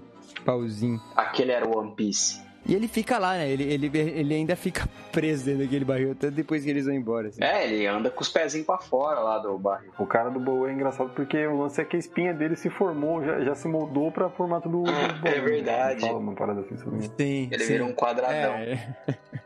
E, cara, aí surgiu o Sop, né? A ilha do Sop, o Cara, eu adoro ele mentiroso. demais. Cara, o Sop é um dos melhores personagens, cara. Sim, cara. E é um backstory muito simples também, Só né? que, mano? é, mano, ele é triste. É, eu acho que desse do, do East Blue, acho que é o que eu acho mais triste. Porque tem o, o, o Sanji também, que é, é meio apelação também, né? A forma como o Sanji aparece. Mas eu acho que o do, do Sop é o que mais me pega, assim, tipo. Até o lance com a. Eu esqueci o nome da menina, mas a amiguinha dele. Kaia. Kaia, eu não sei, uma parada assim. Eu acho que tem uma melancolia, assim, inerente já no personagem. Porque ele é meio crianção também. Ele e o Luffy, eh, ao longo do, da história, eles têm um bromance, assim, muito grande, né? É o que potencializa tudo que vai acontecer lá no, no, no Water 7, né? Mas é uma pessoa que o Luffy meio que. Ele e o Luffy meio que se identificam assim na, na zoeira, na boberice. Mas a a- por trás disso é uma, uma criança tão traumatizada, né? Aquele senso de abandono, assim, parental. É, é triste, cara. Eu acho é que é a história que mais hum, me marcou, assim. Mais me pegou também. De todos, é a história que eu achei mais da hora. Mesmo, assim. Que tem um drama. Sério? É. Eu não, eu não acho a melhor, não. Ah, eu acho. Do East Blue, não? Eu gosto do East Blue, não. Tá louco, cara? O East Blue tem tantas outras histórias. É que tem a história da Nami. Fala aí, Tá qual que você prefere então? Não, tá maluco, cara. Eu, não vi a hora. Tipo, eu odeio a luta entre o Kuro e aqueles gatos retardados. Não, mas aí, esse era um ponto que eu queria entrar. Esse é o ponto que eu Nossa, é chato Ô, pra velho. cacete, É a- é a- cara. Nossa. Não, esse aí. Esse é um ponto, porque, tipo assim, a gente tá aqui pra falar de One Piece bem, mas a gente tem que falar a verdade também, entendeu? Essa parte aí do Kuro é chatíssimo, cara. Não, a Tá gente tem que falar a verdade, cara. Nossa, é chatíssimo. O Ruffy se perde. Tipo assim, a gente sabe que se o Ruffy chegar lá, ele vai resolver a parada. Mas os artifícios que eles estão. que o Oda usa, principalmente nesse começo, eu acho eles muito ruins, assim. E isso é. e, Cara, eu sou muito fã de One Piece. É a obra da minha vida. Mas sempre que eu tô vendo, tô lendo, eu fico tipo, ah, ele se perdeu. E aí ele vai pro outro lado da ilha, aí ele chega atrasado. Aí depois o cara faz O a hipnose nele, ele fica lá. dormindo. Aí, pra dar mais tensão.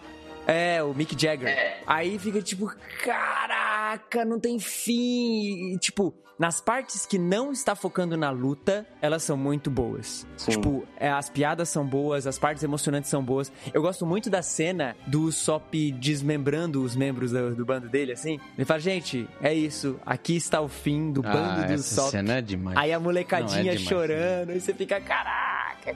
Aí É rola bom, os, os flashbacks deles começando o bando, daí o Sop meio que, tipo, ele é o mentiroso da vila, e aí esses daí fica, vão zoar ele, ele começa a contar as histórias, ele conta várias histórias de pirata, eles vivenciam. Porque o lance do Sop, cara, é muito bom. Várias coisas. Primeiro, o pai dele era do bando do Shanks. Ponto. Ele fica com esse negócio que, cara, pirata é da hora e tal, e ninguém dá muita bola pra pirata. Aí ele fica todo dia avisando: ah, os piratas vieram, olha só. E ninguém. Ninguém é tipo um menino, menino e o lobo, sabe? Tipo, é essa, essa parada assim. É, e é muito doido, né? Como o Sop é esse cara que, tipo assim, cara, ele vive de mentir porque, cara, pelo menos nas mentiras as coisas vão bem e, e funcionam para ele, sabe? Tipo, então nas mentiras dele, ele realmente é o cara com um bando com mais de 8 mil, ele é o grande Capitão Usopp, ele tem grandes aventuras, mas quando na verdade não, né?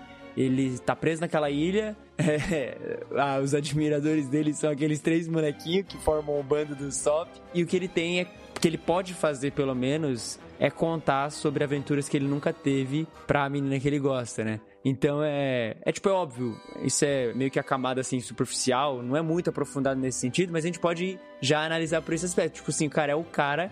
Nesse sentido, as mentiras é melhor do que o que ele viveu, sabe? Porque o pai abandonou, a mãe morre por uma doença, ele não pôde fazer nada. E a única forma que ele tem de ter atenção e meio que de viver na vila e de ouvir um pouco dos outros é, é uma vez por dia ele contar a grande mentira de que os piratas retornaram. Porque se ao menos essa, verdade, essa mentira se tornar verdade, significa que talvez o pai dele também volte, sei lá, saca? Sim. É, é a grande esperança dele era que piratas aparecessem naquele, naquela baía ali pra alguma coisa mudar. A, a questão é que num dia aparecem os piratas, né? Sim. Que também mudariam a vida dele. Isso é muito legal, assim, essa brincadeira que o Oda faz. Até do nome dele, né? Mentira no japonês é Uso, e aí ele é o Usopp, que é tipo o mentiroso.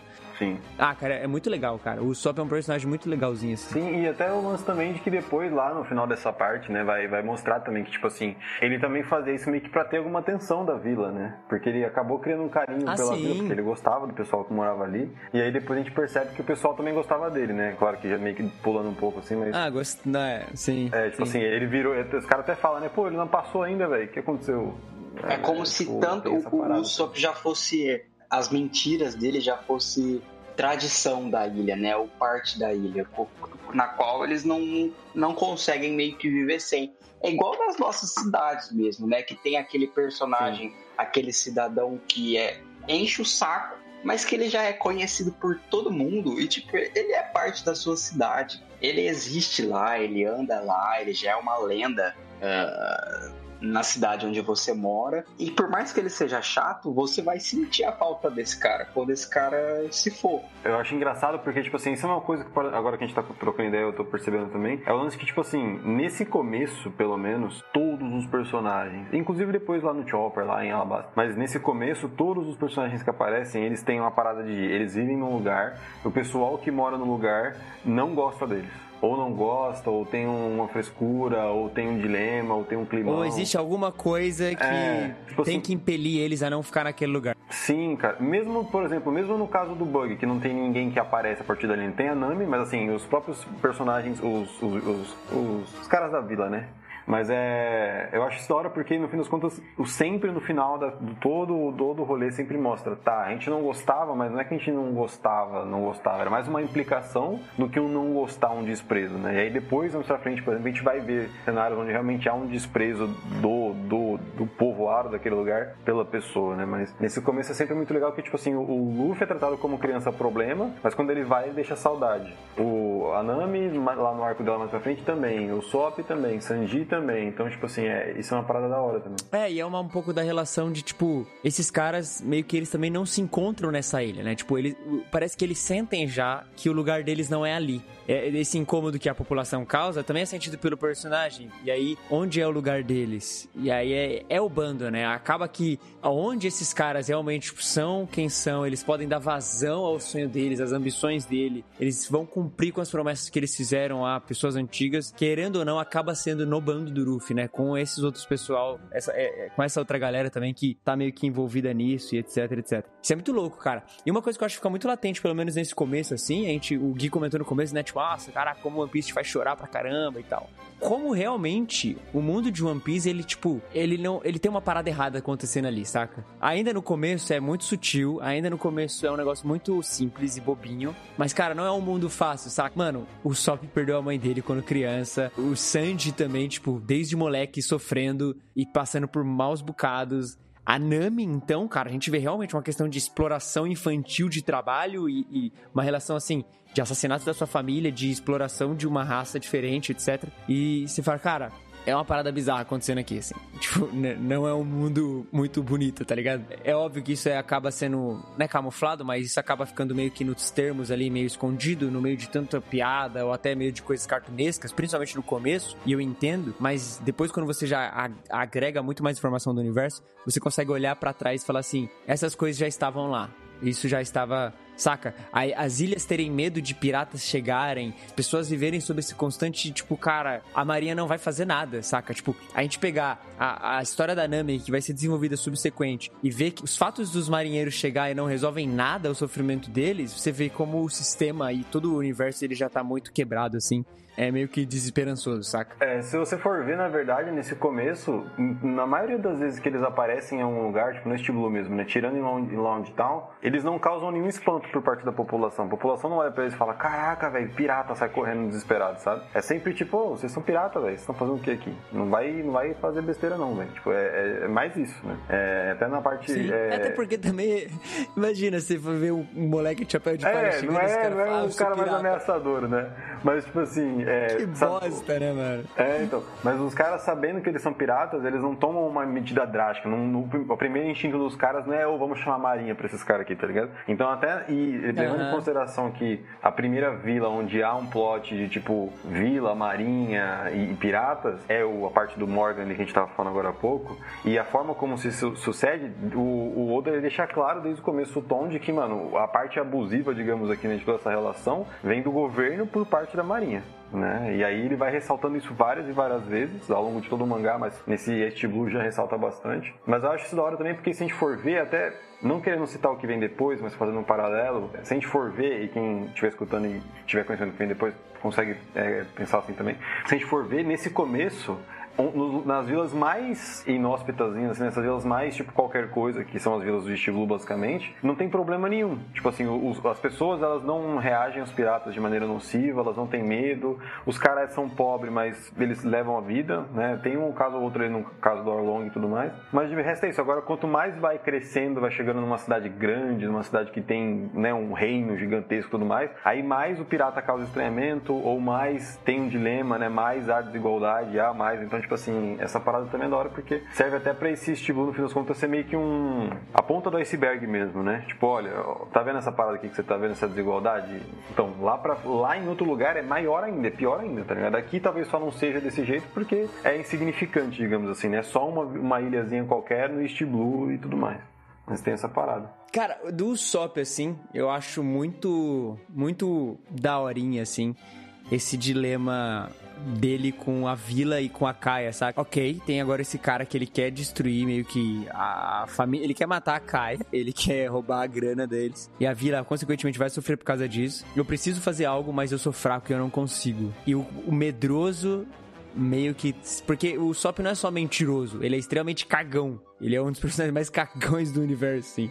É. Mas como o, o fato de as pessoas que eu amo estarem em perigo faz até o, cara mais medroso ter coragem, saca? E é ok que ele é fraco, não importa. Porque o Ruffy e a galera tá lá pra suportar ele e ajudar eles. Isso, isso eu acho muito legal, assim, nesse, nesse primeiro arquinho, nessa primeira coisa. É, ele vai enfrentar o Kuro lá com o estilingue, né? Ele para lá na, na rampa e aponta o estilingue, e, mano, é isso, é o que eu tenho. Ele realmente, de fato, acontece o esperado. Ele tomou um pau, pau danado, mas ele, ele enfrentou.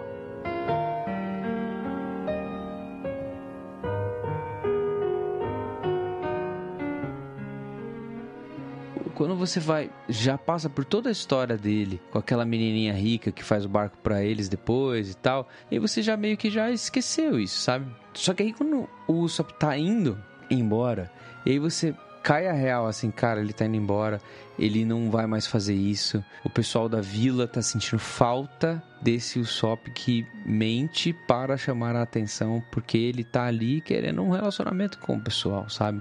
E aí ele tem esses mais novos que ele que o tratam como um capitão para ele ter lá um pouquinho daquilo que talvez o é, a, a imagem que ele tem do pai dele e tal. Cara, é muito da hora, cara. E aí você vê. E é uma molecada que chorando e falando- genuinamente admira ele, né, cara? Exato, enquanto todo, todo mundo nem acredita nele.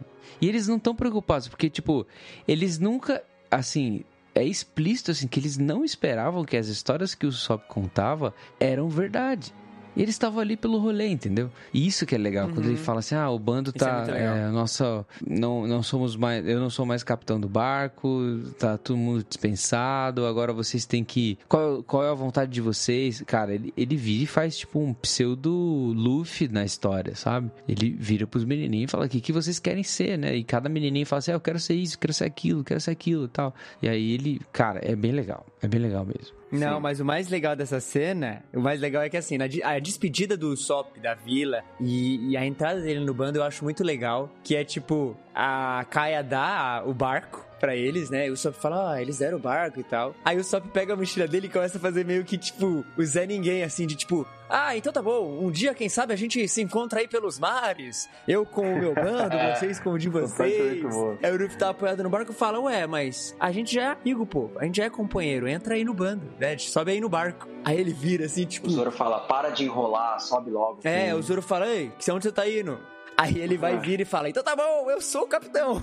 Sim, aí os caras, não, então aí não, mano, aí não, aí não. É, os caras é muito bom. Aí o que eu acho mais legal é que, tipo, o Ruffy vai, comemora. Essa cena é muito legal, assim. O Ruffy comemora. Então é isso, a comemoração pro mais novo membro. E todo mundo comemora assim. E quando mostra pra vila, mostra os três molequinhos correndo na vila e eles saem gritando: Os piratas estão chegando.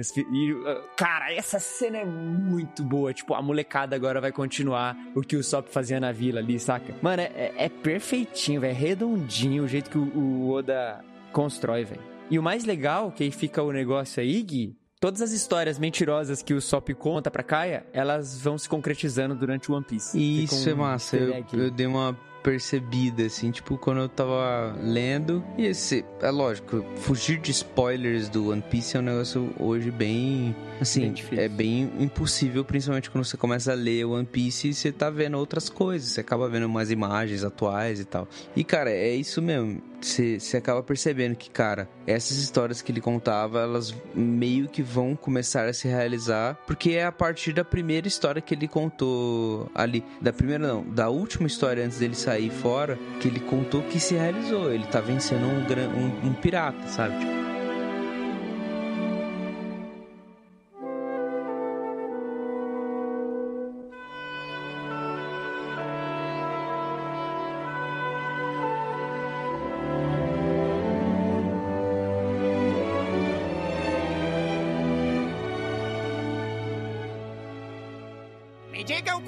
sonhos de vocês. Eu quero ser dono de um bar bem grande.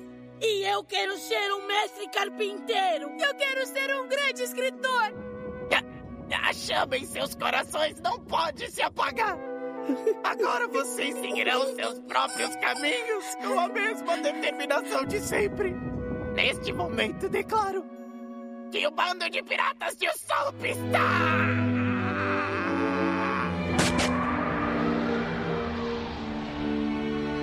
Dissolvido!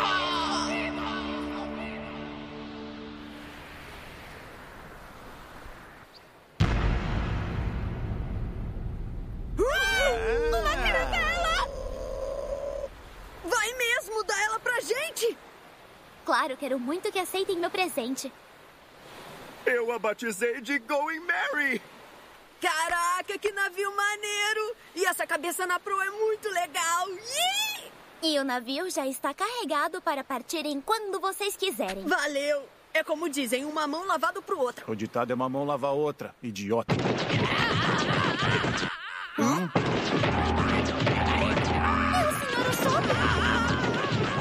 O que, que ele tá fazendo? Tá doido? Deixa, eu paro essa topeira. Senão, ele vai amassar a cara dele no bar.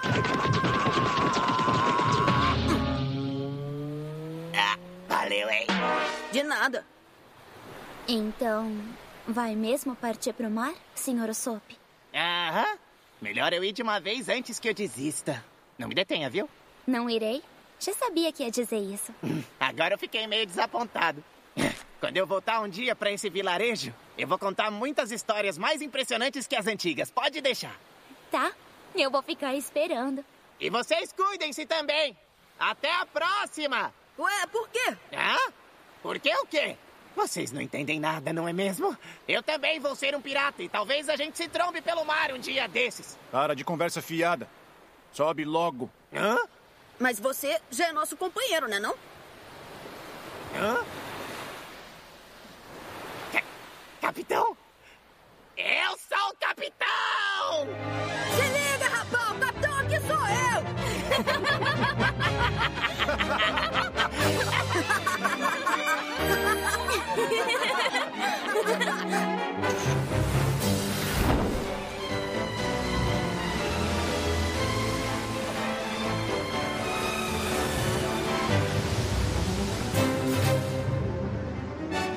O capitão foi embora. É, mas eu fico feliz ele ter ido com aquela turma.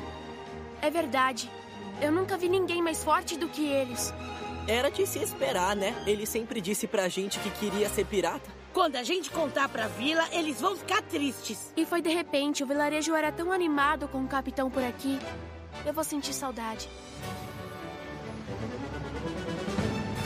Um brinde ao novo navio e ao novo companheiro! Saúde!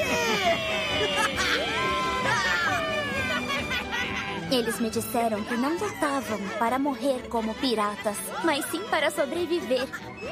As mentiras do Sop, no fundo, são cheias de esperança. Ele me encorajou a viver. Sem dúvidas. Vamos lá! Vamos mesmo fazer isso? Vamos sim! Vamos dar continuidade ao legado do capitão! Um, dois, três e. Os piratas estão vindo!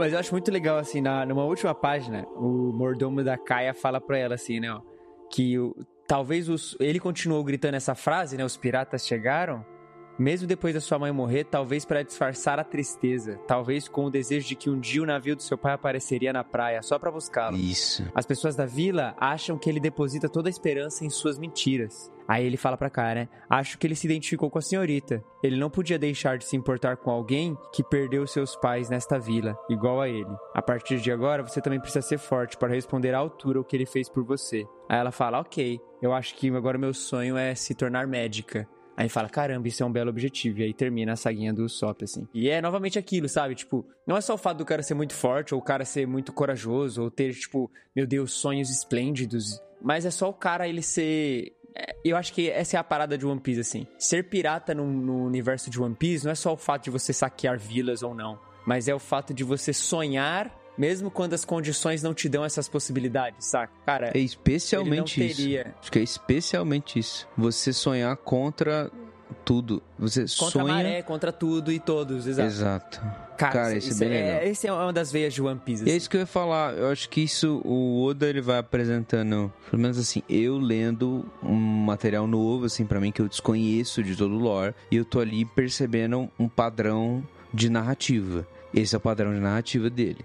Pelo menos na, na East Blue, que é essa primeira total. saga. Ele apresenta e a tônica é, cara, tem um sonho que o cara quer perseguir, que é essa personagem, que esse personagem estão querendo perseguir. Eu vou apresentar aqui o porquê que ele quer perseguir esse sonho. Ele nunca dá um personagem raso que você só tem uma informação dele. Ele dá o personagem e você vai se aprofundar na verdadeira motivação desse personagem. E ela tá sempre atrelada a toda a jornada que o personagem passou até ali aquele momento. Então, todo o Também é passado todo aquele- toda a jornada que ele vai ter, né, mano? é, exato, mas é que isso tá sendo apresentado pra gente, né? Tipo, tá, é, é, é aberto a partir do, do momento passado que não é desvelado. Assim, tipo, em East Blue você sabe muito bem, a gente tá no Usopp ainda, mas ainda tem Sanji, ainda tem Nami, você vai ver um pouquinho mais do Zoro. Você vai ver um pouquinho mais do Luffy. Tudo isso aprofunda pra gente a motivação do personagem pra que a gente não esteja só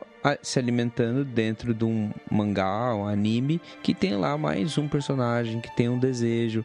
Ah, eu quero ser o rei dos piratas. Pô, seria legal. Pô, seria legal mesmo, assim. Só que cada um dos outros tem também a sua grande motivação que ele adentra dentro do barco do Luffy porque o seu sonho, aos poucos, ele vai se tornando fundido ao grande sonho que é o Luffy se tornar o rei dos piratas, sabe? Isso é bem importante para os outros que a gente vai discutir. Sim, não, isso que você falou é excelente, Gui, porque de fato, tipo, Tá certíssimo, acho o teu ponto. Até porque se a gente for olhar para o último arco né, que teve agora em One Piece, é exatamente isso, cara. Aos poucos o que a gente vai percebendo no mangá é que os personagens eles vão meio que abrindo mão do teu, de teu próprio sonho, uma vez que o sonho principal deles se torna mesmo fazer o Luffy chegar lá, tá ligado? Porque à medida que ele chegar lá, fica implícito isso. Ele chegando lá, todo o resto É, vai eu- se realizar no meio do caminho, tá ligado? E eu acho que essa é a parada do bando, né, mano? Tipo assim, quando você adentra esse navio, não é só o meu ou o seu sonho. Parece que a, a concretização de todos os sonhos ela se torna um coletivo gigantesco. E aí se torna meio que o nosso sonho é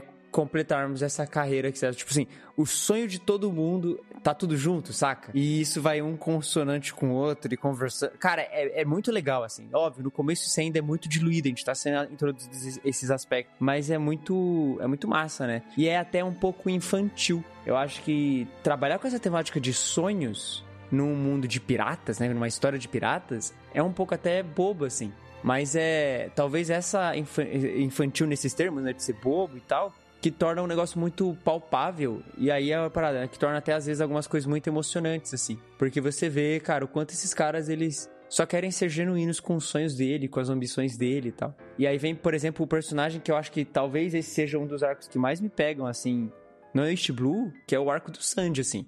Cara, eu acho que o arco do Sanji tem um- um- uma singeleza tão bonita, saca? No- na própria forma. E aí eu, eu tenho talvez uma historinha com isso, que o primeiro volume de One Piece que eu comprei na minha vida foi o volume 7. E o volume 7 é o volume onde o Luffy tá lutando com o Don Krieg. E aí tem um pouco do Sanji e o Gin ali, todo aquele lance. E aí tem um flashback do Sanji. É no volume 7 que tem um flashback do Sanji. Eu fiquei muito impactado, assim, com o jeito que ele é apresentado, né? Prestando serviço, né? Tá lá servindo as pessoas. E aí o cara, o outro babacão lá, né? Só pra impressionar ou fazer uma média com a menina, tem uma mosca na sopa. E o Sanji, mano, a reação dele ali a tudo aquilo de detonar o cara e quebrar a mesa. Sei lá, mano. O nome do cara é o Full Body, mano. É, o full body, isso mesmo, esse random aí. Mano, assim, eu já acho ele badass demais. Pra mim é o que mais. Eu, que eu mais me identifico, assim, na questão da.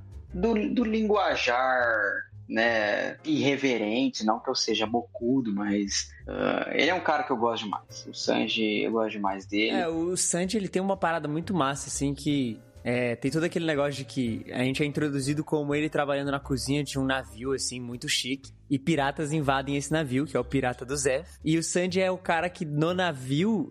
Ele é tipo, gente, por que, que vocês comem resto de comida? Tipo assim, nossa, que nojo, joga fora. Não tem pra que ficar comendo essas coisas. E é o cara que joga fora comida. E os caras, ah, você é maluco, você não sabe o que você tá fazendo e tal. E aí mostra numa conversa ele falando pros cozinheiros enquanto ele joga comida fora. Tipo, "Pô, vocês sabiam que existe um lugar onde todos os mares se encontram? E aí a gente tem todos os ingredientes do mundo. E os caras meio que dão uma zoada no Sandy, assim. E aí o Zef invade o navio, começa a, tipo, fazer reféns, um monte de coisa. E eles vão pra cima do Sandy. E o Sandy pega uma faquinha e fala, não, eu não posso morrer. E aí ele começa aquilo lá. Porque ele Sandy fala, isso pro cara. eu não é. posso morrer porque eu, eu tenho um sonho pra realizar. Eu tenho que encontrar o All Blue. E aí o Zef fica tipo, o All Blue e tal. Aí vem uma grande onda, atinge o navio e o Sandy cai no mar. E aí mostra que todo mundo meio desesperadão, assim. O Zef vai lá e pula dentro do mar pra resgatar o Sandy. E aí acontece Isso. talvez uma das grandes variantes de anime pra mangá. Porque no anime é dentro do mar que o Zef arranca a perna pra resgatar o Sandy.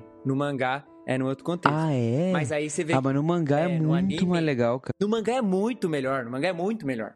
Porque aí eles ficam presos Não, naquela ilha é que eles bizarro, não conseguem sair, velho. né? É pra suavizar, né? É, que aí o anime tem isso. No mangá, é um plot twist atrás de plot twist essa parte aí. Porque, tipo, aí que eu dei uma zoada lá. Porque é, é um Us. Porque toda hora tem uma surpresa. Você fala assim, ah, por que, que você me salvou? Não, porque não sei o que lá. Ele, eu cortei minha própria perna para te salvar. Não, mas eu cortei a minha perna antes de você cortar a sua própria perna. É, vai escalando, assim, as coisas. Porque eles caem, de fato, no mar, os dois.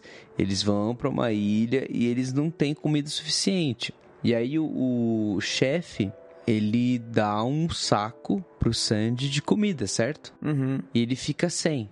Não é isso? Uma parada assim? Não, não, não, não, não. O que, que ele faz? Ele dá um saco de comida pro Sandy e ele fala assim: ó, se tem comida aí, você vai ficar num canto da ilha e eu vou ficar do outro lado. Se aparecer um navio, você grita desse lado, se aparecer um navio de lá, eu grito daqui. E aí o Zef tá com um saco também. Aí ele fala: ah, por que, que o seu saco é maior que o meu? Aí ele fala: pô, porque eu sou maior que você e essa é a minha porção, a sua porção é essa. Isso. Aí mostra, a cena é muito legal. Aí mostra o Zef indo pro outro lado, e aí ele olhando, porque o Zef é conhecido como o Zef, o pé vermelho, por causa dos grandes chutes que ele dava. E aí mostra ele olhando, ele fala, esse é um adeus pro pé vermelho. Aí mostra a cena no mangá, é bem mais visual, ele pegando uma grande rocha e tacando na perna. E aí mostra o Sandy do outro lado da ilha, depois de sei lá quantos dias, já comendo pão embolorado, já sem comida nenhuma. Tipo, morrendo de fome, completamente magricelo, zoado. Aí ele fala, mano, aquele velho tinha um saco gigante, eu vou lá roubar a comida do velho. E aí quando ele Isso. chega lá, o saco do velho ainda tá gigante, assim. E ele fala, pô, o velho tá cheio de comida, desgraçado. Nossa, aí quando ele é rasga o É só saco, tesouro. cai ouro, e aí ele... É só tesouro, e aí ele fica tipo, caraca, o que aconteceu? Aí quando mostra o Zef de frente, mostra o Zef sem a perna, ele fala, cara, você comeu sua própria perna. E aí, tipo, você fica, mano, cara, comeu a própria perna pra que o moleque pudesse sobreviver. E aí você saca, né? Tipo, o Zef deixou o Sandy sobreviver por causa do sonho que o, Que é um sonho tinha, né? compartilhado, né? É, ele tá vivendo pelo Sanji, né? Tipo, ele, ele tá vivendo através do sonho do Sanji. E ele tá vendo a oportunidade de, tipo, talvez algo que ele tinha muito como ambição ser continuado do Sanji. Isso fica claro depois, né? É, Nossa. não, e ele fala, ele fala exatamente isso. Tipo, o É. Sandy começa a chorar e fala assim, cara, você deu toda a comida pra mim.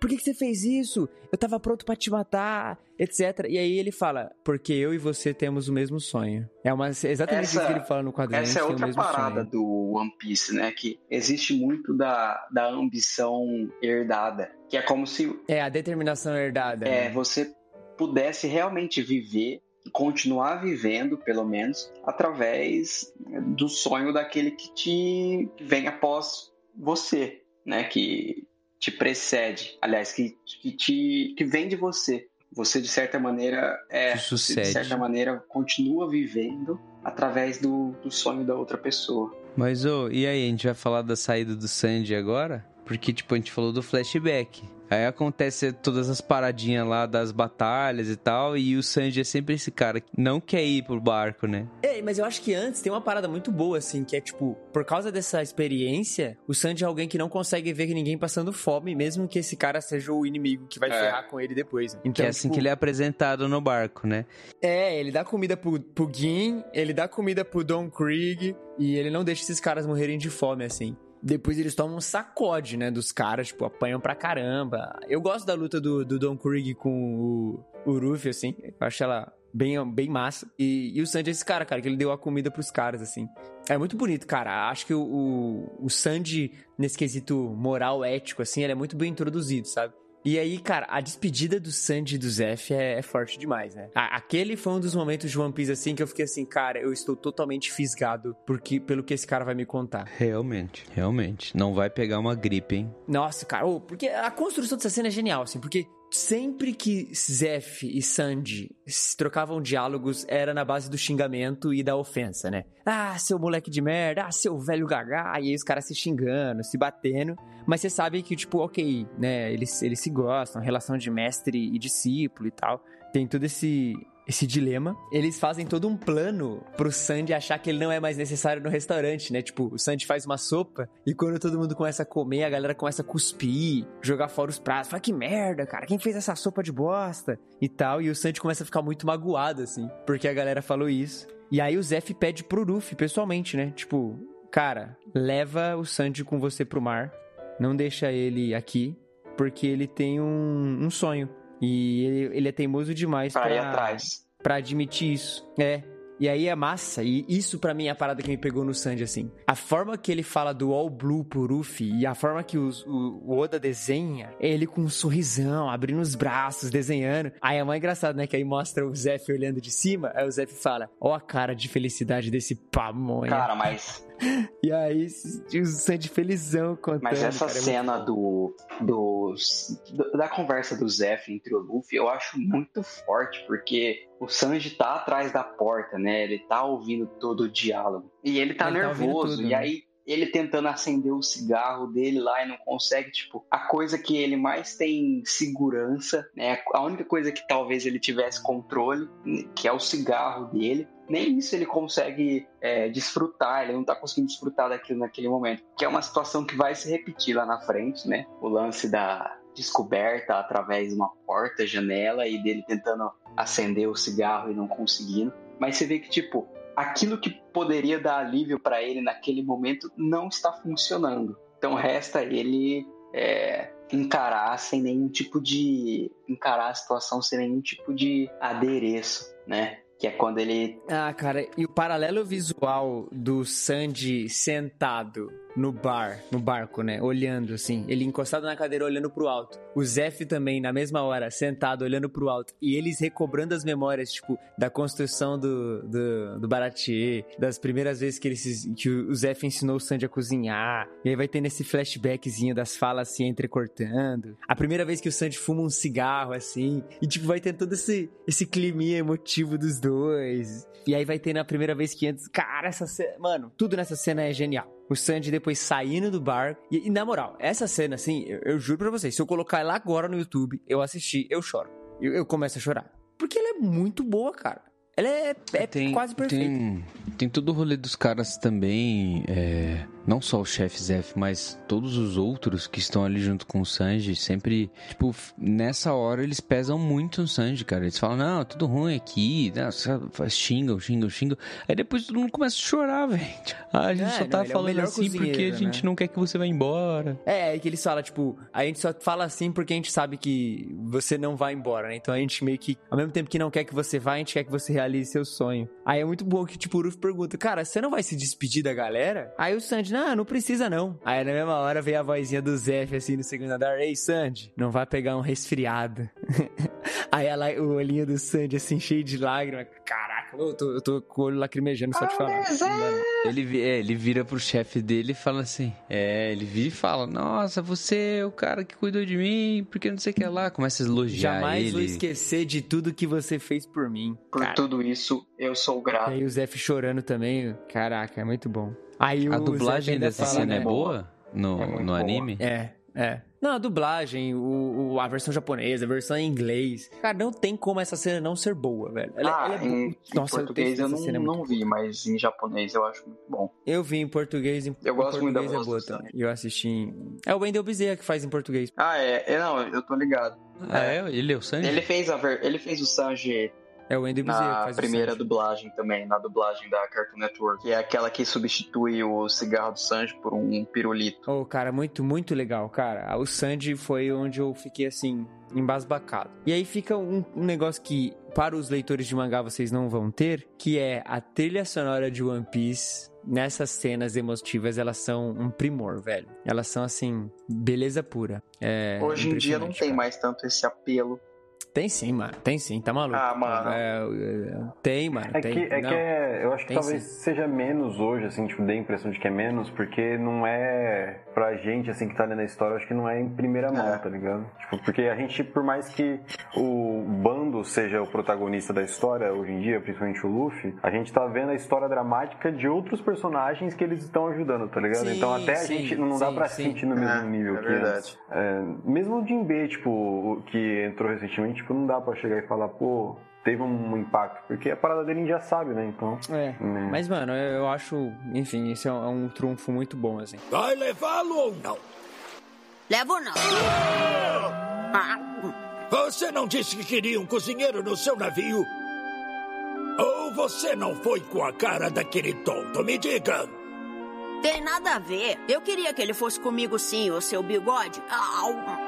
Só que ele disse que quer ficar cozinhando aqui. Eu não posso forçar ele aí comigo, né? Ele já tá bem grandinho, você não acha? Então não vai fazer nada menos que ele diga que quer ir, é isso? Ah, entendi. Põe mais pra mim. Bom, eu acho isso muito justo. Mas aquele pentelho não admite que quer ir.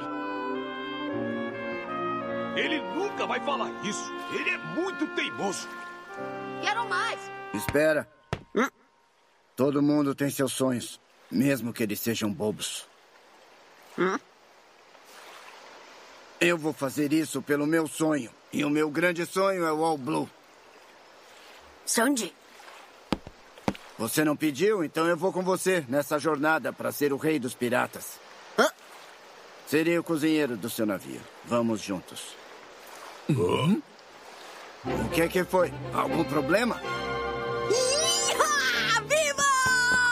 Ótimo, irmãozinho Luffy? É isso aí! Agora vamos um comer muito! Aê, comida da É isso, tá resolvido, gente. Afinal, causei muitos problemas para vocês.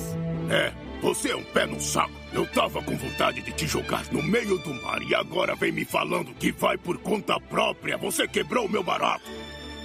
Puxa vida, eu sinto muito. Isso é o que se ganha por fingir mal pra caramba. Você descobriu, desgraçado! Tava na cara. Vocês são um bando de idiotas. Ora! Resumindo, vocês todos me querem bem longe daqui, não é mesmo? Fala logo, velho lixo. Meça bem as suas palavras para falar com o chefe, seu desgraçado, senão eu acabo. Ah, é isso mesmo, berinjelinha. Sabe que eu odeio crianças e me arrependo de cada dia que passei ao seu lado, moleque desgraçado. Muito bom saber disso, velho lixo. Agora você vai poder descansar em paz.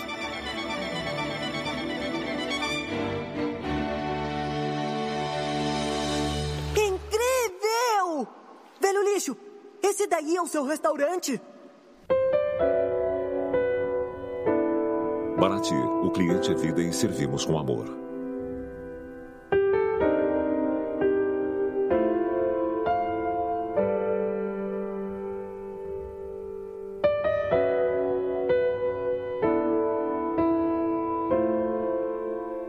Preste atenção, Sandy. Hum? Que foi? Pode ser ladrão ou fugitivo. Se os desgraçados estão com fome e vierem aqui para encher a barriga, nossa perseverança vai ter valido a pena por esse restaurante. Nós lutamos muito para ter esse restaurante. Não concorda comigo? Aham. Agora vamos ter bastante trabalho. Vai ficar tudo bem, velhote. Eu tô aqui.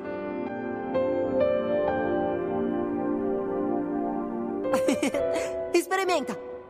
Foi você quem fez sozinho? Aham. E aí, gostou? Que nada! Dá um horror, berinjelinha! Ai, velho maldito! Seu velho lixo!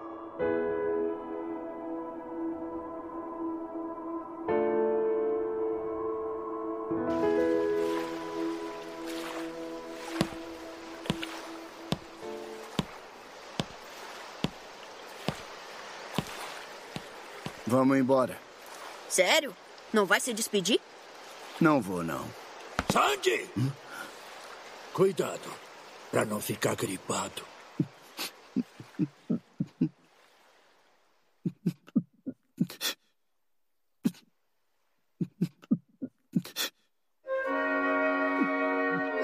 Chefe Zef!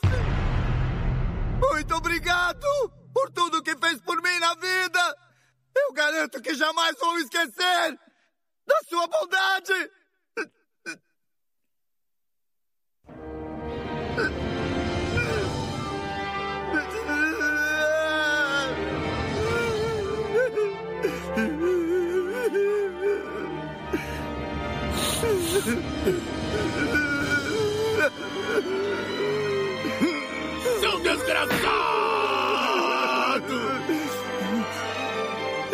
Vamos sentir a sua falta! Já estamos sentindo! Poxa, que saudade! Poxa, que tristeza, cara! É muito triste, que droga! Meu coração tá em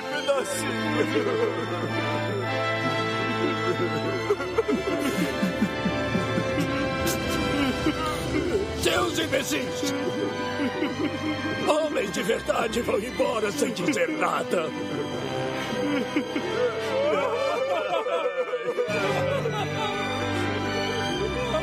Vamos lá! Isabela! A gente logo se vê, camada de lixo!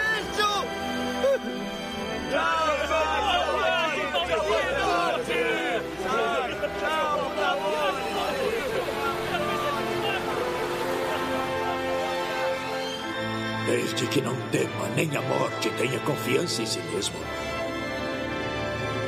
Com certeza você irá encontrar o All Blue. Vamos lá, cambada! Daqui a pouco aqui vai lotar! De volta ao trabalho!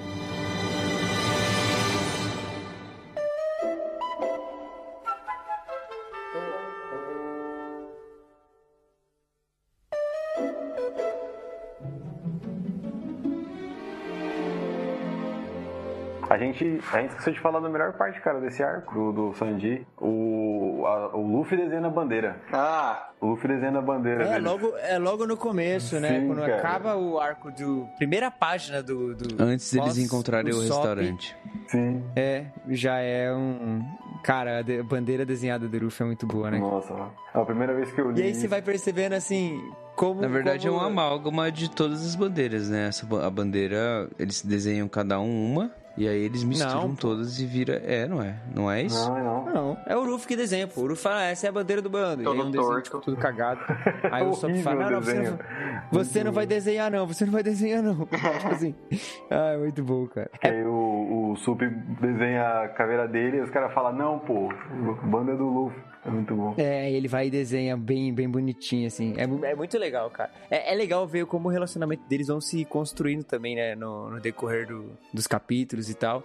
E aí, cada personagem que vai entrando vai só agregando na dinâmica do bando. Então, tipo, agora a gente tem o cara que é mais sério, né? O Zoro, ele acaba fazendo esse personagem mais sério. A gente tem dois extremos idiotas, que é o Ruffy e o Sop. E um cara que é mais sério, mas também é um extremo idiota quando aparece a Nami, assim, né? E aí você fica tipo. Nami Swan! E a Nami que meio que, nesse primeiro momento, ela, a Nami faz um papel meio mãezona do grupo, mas depois ela também fica meio bobona, assim. É, é muito bom, cara. Mas aí eu acho que, tipo, em termos de conteúdo e ápice narrativo, de profundidade, de até mesmo desespero, assim, cara, o arco da Nami é. É, muito pesado, porque envolve Acho que, de, acho que é o arco mais pesado. acho que de tema maneira. que é realmente é um tema real. É o mais longo, né? Existe, é- isso acontece em lugares é, do nosso mundo, que é a escravidão, o abuso, né, o trabalho infantil, que dá um peso, abuso, Abuso psicológico. psicológico e abuso de autoridade e tal. Do que a gente falou antes, eu acho que do todo o arco de East Blue, assim, eu acho que o,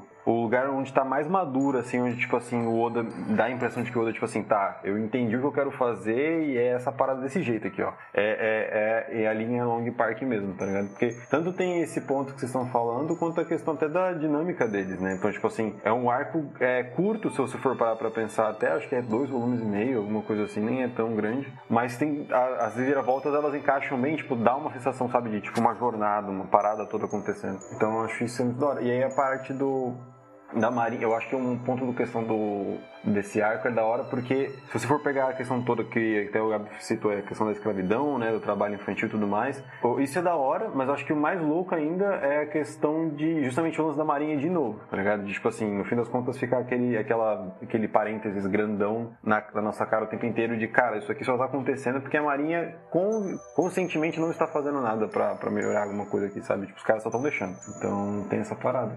É que o arco ele começa um pouco despretensioso, assim, porque a gente não. não Você vê a história do Sop, você viu a história do Zoro, você viu a história do Sanji, e tem essa personagem que está lá o tempo todo, desde lá do início, com o Luffy. É a Nami. e Inclusive, ela é uma foi a personagem. primeira personagem criada após o Ruffy, sabia? Ah, é?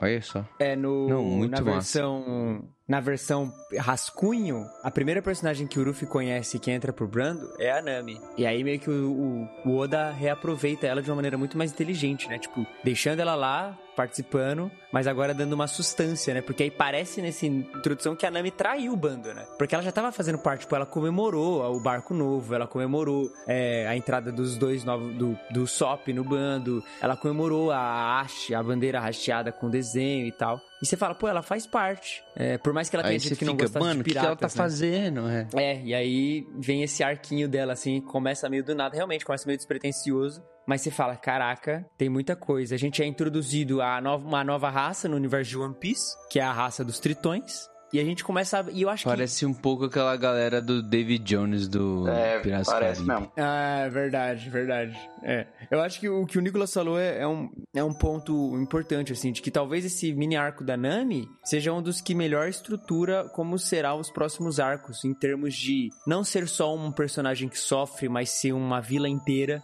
saca? De ser uma parada que afeta não só uma pessoa, mas todo mundo. E de como o bando, através da- das suas ações lá, conseguem trazer alívio e, e- e, tipo, restauração mesmo, assim, tipo, de, cara, de tirar a opressão que tá acontecendo ali, de mudar a situação daquela galera ali, de todo um, um meio que uma populaçãozinha ali, saca? E isso vai acontecer em One Piece, assim, em vários outros momentos, assim. Então, meio que não se resume só, tipo, num personagem só e beleza. Meio que tem outras pessoas envolvidas, né? E é muito louco, assim.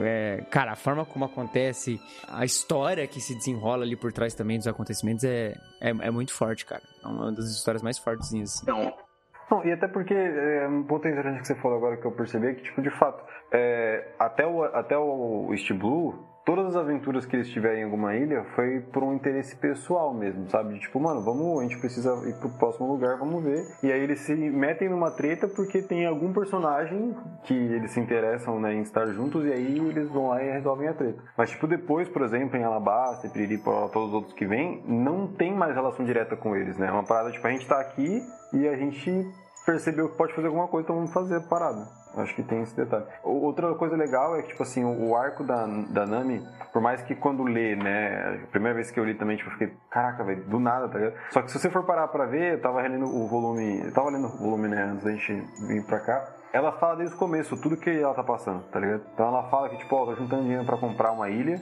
Ela já tinha falado isso logo no- quando ela conhece o Luffy. E também quando, elas, quando eles combinam de ficar juntos, ela fala que, tipo, eu vou ficar com você até que seja proveitoso. Parou de ser proveitoso, eu vou embora, tá ligado? Então a gente entendeu que ela fazia parte do time, por, por isso mesmo que você falou, né, já Tipo, de ela estar nos momentos, mas o personagem nunca disse isso, né? Então, tipo, isso tem, tem esse ponto da hora também. É, e é muito doido, né? Porque aí meio que todo mundo já considerava ela. Vem aqueles dois caras que aparecem aleatoriamente, que é o, o Johnny e o irmão dele lá, que são Companheiros, amigos né? sabe? E eles ficam, gente, a... cara, esses caras são muito engraçados, cara. E eles ficam, tipo, "Ah, a, a irmã Nami meio que fugiu com o barco, etc. E aí eles vão atrás dela e acho que no arquinho da Nami a gente conhece muito mais os personagens, né? A gente tem momentos muito cômicos do Sop, a gente tem momentos muito épicos do Sandy, do Zoro também, lutando e tipo, as lutas são, a gente tem a oportunidade de ver eles realmente em ação. Acho que foi o grande big boss da jogada assim, porque até então era só o Ruffy lutando, agora a gente vê o Sandy usando golpes, o Zoro usando golpes e tal. E acho que a gente agora teve a oportunidade também de ver uma parada assim que é, cara, como eles vão se colocar na frente pelos que são seus, assim, sabe? O bando realmente mais estruturado. Esse arquinho da Nami, assim, dá essa sensação pra mim, assim, de, ok, é assim que vai ser daqui pra frente, assim, não mexam com os chapéu de palha, cara, vai dar muito mal pra você, tá ligado? E a, a determinação deles, assim, em... É sempre fazem a piada, né? Do poder da amizade no shonen e tal. Mas nesse você vê que não é o poder da amizade, mas quanto um amigo move de maneira que você quer proteger essa pessoa. Você, você realmente tira forças dos seus amigos. Eles são a sua força motora, mas não porque eles te dão poder, mas é porque eles te consolam, te incentivam a continuar, protegem, te incentivam.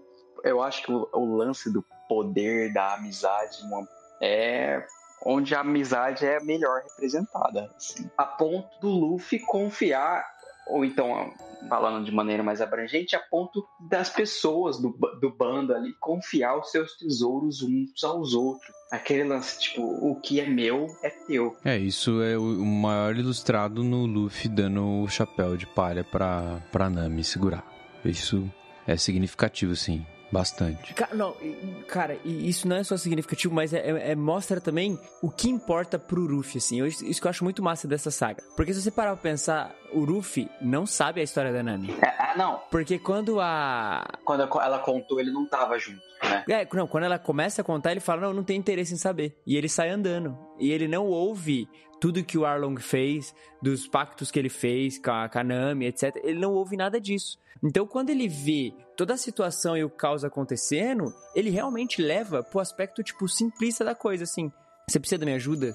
Saca? Então, a Nami, aquela cena da Nami, tipo, cara, se esfaqueando, se, tipo, sabe? Tipo, metendo a facona no braço porque ela não aguenta mais, sabe? Tipo, você para pensar, cara, o Arlong mata a Belemere, que é a mãe dela, ele escraviza a vila inteira, faz a vila pagar impostos abusivos, e ele escraviza a Nami, e não só isso, ele engana a Nami, tipo, ele rouba toda a grana que ela tinha juntado, ele mente pra ela, tudo, tipo, cara, ele aprisiona ela, ele, ele ferra com a vida inteira dela. Realmente vira naquele negócio, tipo assim, ela não tem possibilidades de sonhar por uma vida fora daquilo. Eles não têm a, a, a eles não têm como viver além disso, tipo, a partir do momento que o Arlong chega naquela ilha, acabou, assim, sabe? As perspectivas.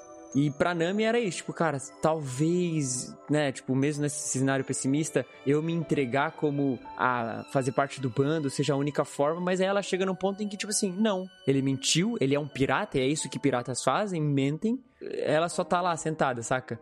E é muito, eu acho isso muito legal, assim, tipo, o Ruffy não sabe o que aconteceu, mas ele sabe que ela não tá bem, ele sabe que ela é amiga dele, ele não quer ver ela mal, e ele sabe que ela pediu ajuda para ele, assim.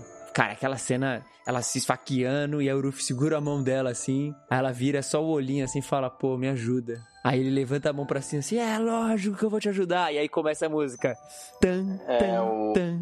é o Atari tan, Maidá. tan, E aí os caras tudo parado. Essa trilha é muito É, boa, mano. o- Essa trilha é muito boa. O Zoro de perninha cruzada, assim, o Sop sentado no chão e os caras indo, tipo, agora sim a, bagaça vai ficar séria, a gente vai destruir esse Chama, vagabundo desse Arlong. É, assim. over, Cara, é- é- Overtaking é é o muito legal.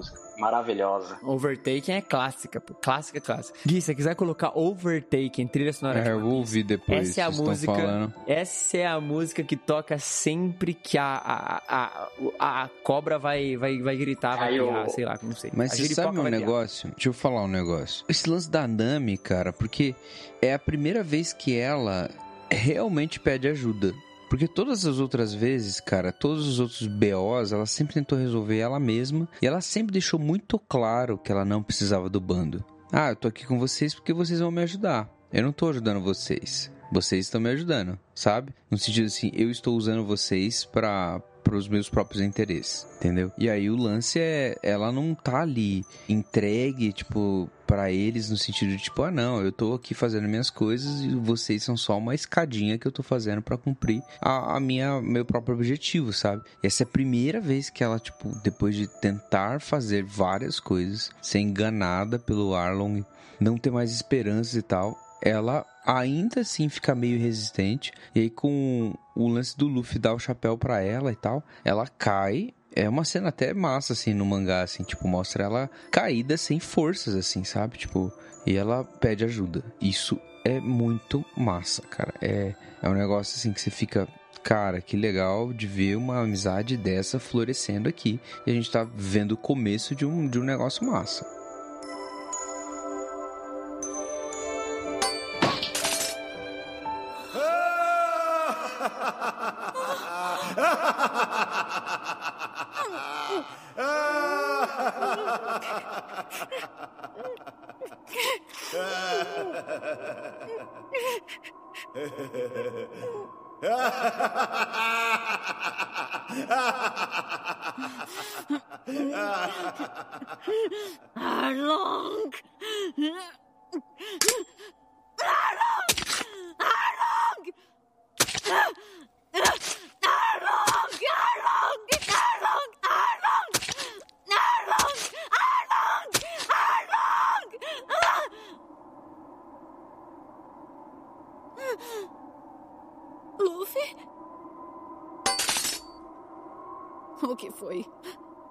Sabe nada daqui.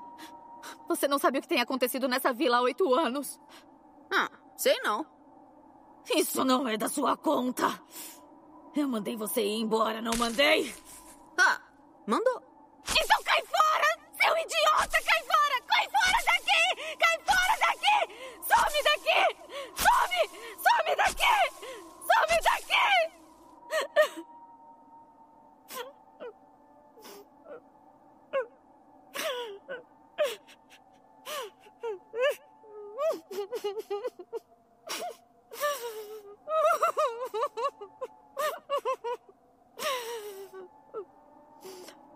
Luffy, me ajuda.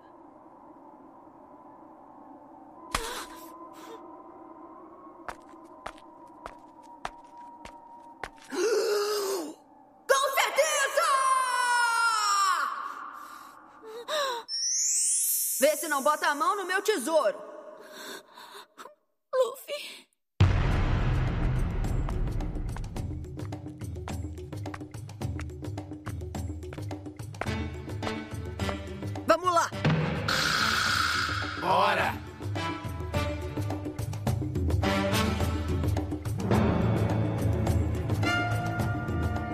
Que é, é- tipo, a gente tá comentando muito por cima, tem muitos detalhezinhos assim de, de todas as histórias assim, mas um detalhe que eu acho muito legal é o próprio velhão lá da vila, sabe? O cara que fica com catavento na cabeça. E aí no backstory dele, tipo, ele colocou o catavento porque foi a única forma que a Nami sorriu pra ele quando ela era bebê, porque é, quando ela viu o rosto dele, ela sempre chorava, aí ele colocou o catavento pra ela sorrir. E isso meio que perdura, porque agora a Nami ela sempre fica com carinha meio triste, porque ela sofre, né, cara, tendo que trabalhar pros caras. E aí ele manteve assim. E quando acaba o arco dela, quando tá tudo bem, aí ele vai e tira o catavento e coloca no túmulo da Belly Mary e fala, tipo, agora eu não preciso mais disso, porque ela pode sorrir livremente, saca? É muito doido, velho. É muito. é, tipo assim, novamente, a- os elementos de simplicidade, de estruturas, eles ainda estão lá, saca? Mas é possível você fazer algo simples e muito profundo. É, possível você fazer algo simples e, e abordar assuntos que, e, e de maneiras profundas, saca? E, e esse arco da Nami, pra mim, é o que o Oda faz, assim, brilhantemente. Assim. Você pensar que, sei lá, foi dois anos depois que ele começou,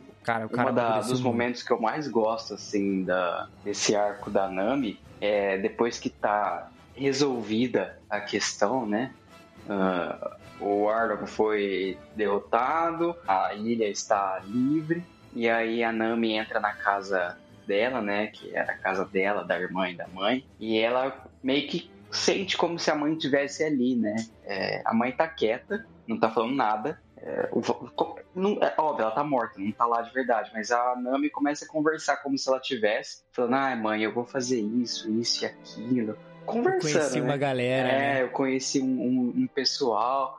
E aí ela, cara, Ah, essa cara, cena foi forte. essa cena que eu chorei, assim, bastante, inclusive, quando eu tava vendo o anime. E a hora que ela vai atravessar a porta, ela fala assim: Eu vou indo já. Tá bom? E aí ela para na porta assim, dá uma olhada pra trás. E a hora que ela vai sair, tipo, ela sente uma mão dando uma empurradinha nela, né? Ela meio que é empurrada pra fora de casa. E a hora que ela olha pra trás, hum, não tem ninguém. Cara, é a mãe dela, como se ela sentisse a mãe dela aprovando, né? Vai, vai com esse pessoal que é, é com eles que você estará em boas mãos. Aí passa de uma menina super resistente a qualquer outro tipo de relacionamento, porque todos aqueles que ela se apegava foram embora, a partir da, da moça que adotou ela e a irmã, né? Ah, elas nem são irmãs de verdade, né? Não. São, são só duas meninas, são adotadas, são adotadas, né? né?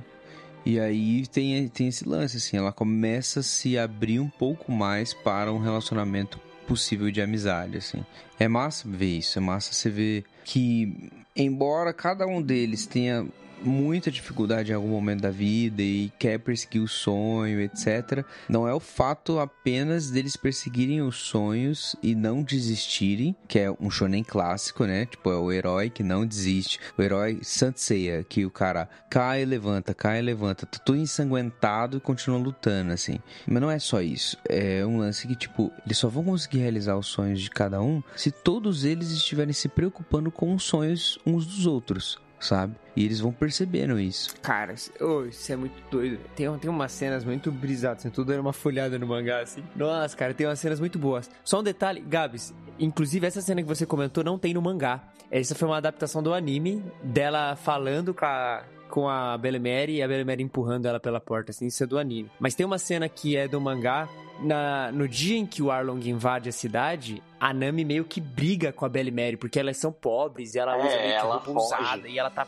pistola da vida porque elas e ela foge falando: "Ah, você nem é minha mãe de verdade" e tal. E aí quando o Arlong invade, ele meio que quer cobrar imposto por cabeça, né? Então cada família, quanto mais pessoas tem, mais imposto tem que pagar. E, e os caras tentam esconder a Nami e a Nojiko pra Melibere não ter que pagar a porção delas. E aí a, a cena é muito braba, porque aí a, os caras falam, ah, quantas pessoas tem aqui? E aí era só pra Belimere falar, não, só tem uma. Ela fala, não, tem três. Sou eu e minhas filhas. Aí ela fala, ah, é que elas são adotadas e tal, mas mesmo assim eu sou a mãe delas. E aí tem toda a parada, assim, né? Tipo, da, da Nami sendo reconhecida como filha dela, ela também se reconhecendo a Belimere como mãe, mas logo a seguir a, a Belimere morrendo, assim, tipo, brutalmente assassinada pelo Arlong. Que inclusive ela dá uma pancada no Arlong também, né? Diga-se de passagem. Mete o, a arma na fuça dele. E aí, cara, todo o desenrolar, assim, da Nami, assim, é dela fazendo a tatuagem da marca do bando, ficando extremamente chateada porque aquilo nunca vai sair, e aí a Nodiko vai e tatua o corpo inteiro também, e fala, ah, agora eu também tô tatuada, você não precisa se sentir só. E meio que, como cada um na vila ali vai tentando, tipo, lidar com essa situação, mesmo não tendo esperança disso mudar um dia, saca? E aí eu acho muito bonito, assim, como quando eles terminam, e aí começa uma parada de One Piece que é, tipo, isso vai acontecer em todo o arco, que é, tipo, sempre que uma ilha é liberta, eles fazem um grande banquete. Esse é o primeiro grande banquete que acontece em One Piece, assim. Deles comer pra caramba, se divertir.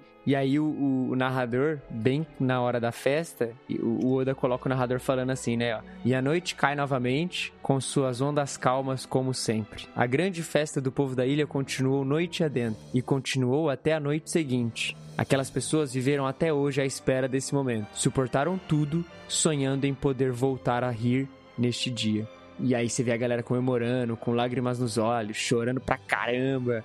Cara, não tem como. É, é muito bom, velho. É muito bom. E aí a Nami meio que faz uma tatuagem por cima, né? Pra ressignificar as marcas que o Arlong deixou nela, né? Ela pode novamente ser uma pirata, só que agora ser uma pirata que sonha. Inclusive, a cena da luta do Luffy destruindo o quarto que aprisionava a Nami. É tudo um simbolismo, assim, cara, muito da hora, né? É, é legal, porque o Luffy, ele meio que ele, ele é meio que acorda, assim, para tudo que a Nami sofreu e viveu quando o Arlong sugere que vai usar vai usar ela, né, quando é, tiver, tiver ela em, no controle dele novamente. Aí o Luffy fala, tipo, você usou a palavra errada.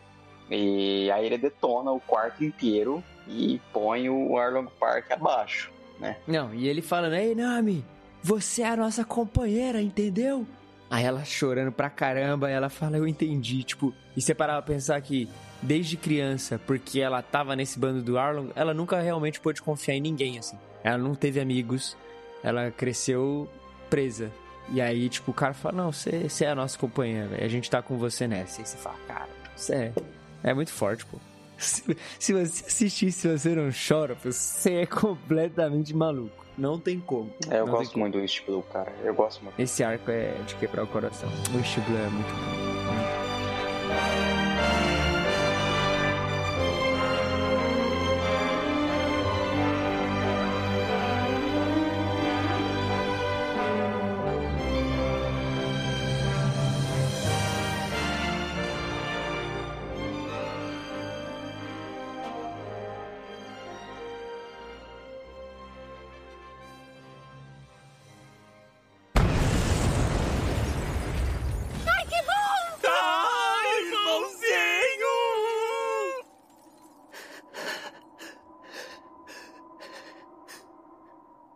Será que ele tá bem?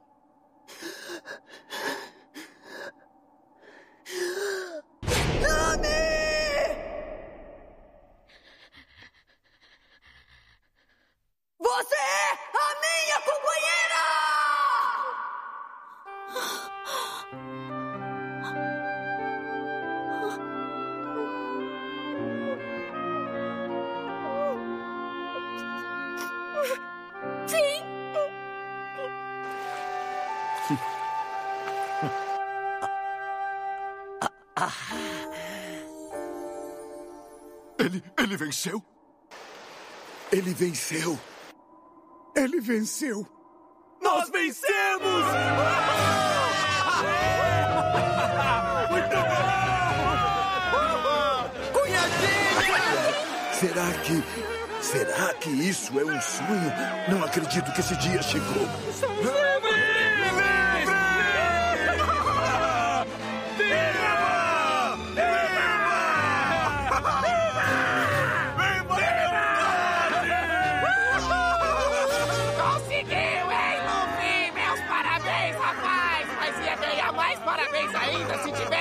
a estrela do show nem eu! Caramba, quanto suspense nesse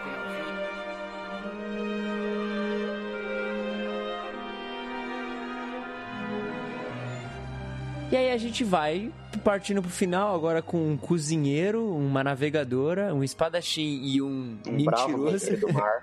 a gente vai pra Logtown, a ilha da execução, já meio que o finalzinho ali, né? Que meio que eles tinham que passar pra, pra poder entrar na Grand Line, que inclusive a gente não comentou isso, né? O mundo, basicamente, ele é estabelecido no East Blue, a compreensão de mundo, os quatro cantos, a Red Line, a Grand Line, e eles teriam que passar então por, por Logtown, que é conhecido como a cidade onde Gold Roger foi executado. E aí a gente tem Cara, muitas coisas acontecendo nessa ilha, assim, que começam a dar pinceladas e, e- e- e apontamentos sobre a natureza até um pouco da vida do Luffy, assim, tipo, do destino dele e da pessoa dele, né? Em Logtown acontece muitas coisas no sentido de esse cara parece Gold Roger, saca?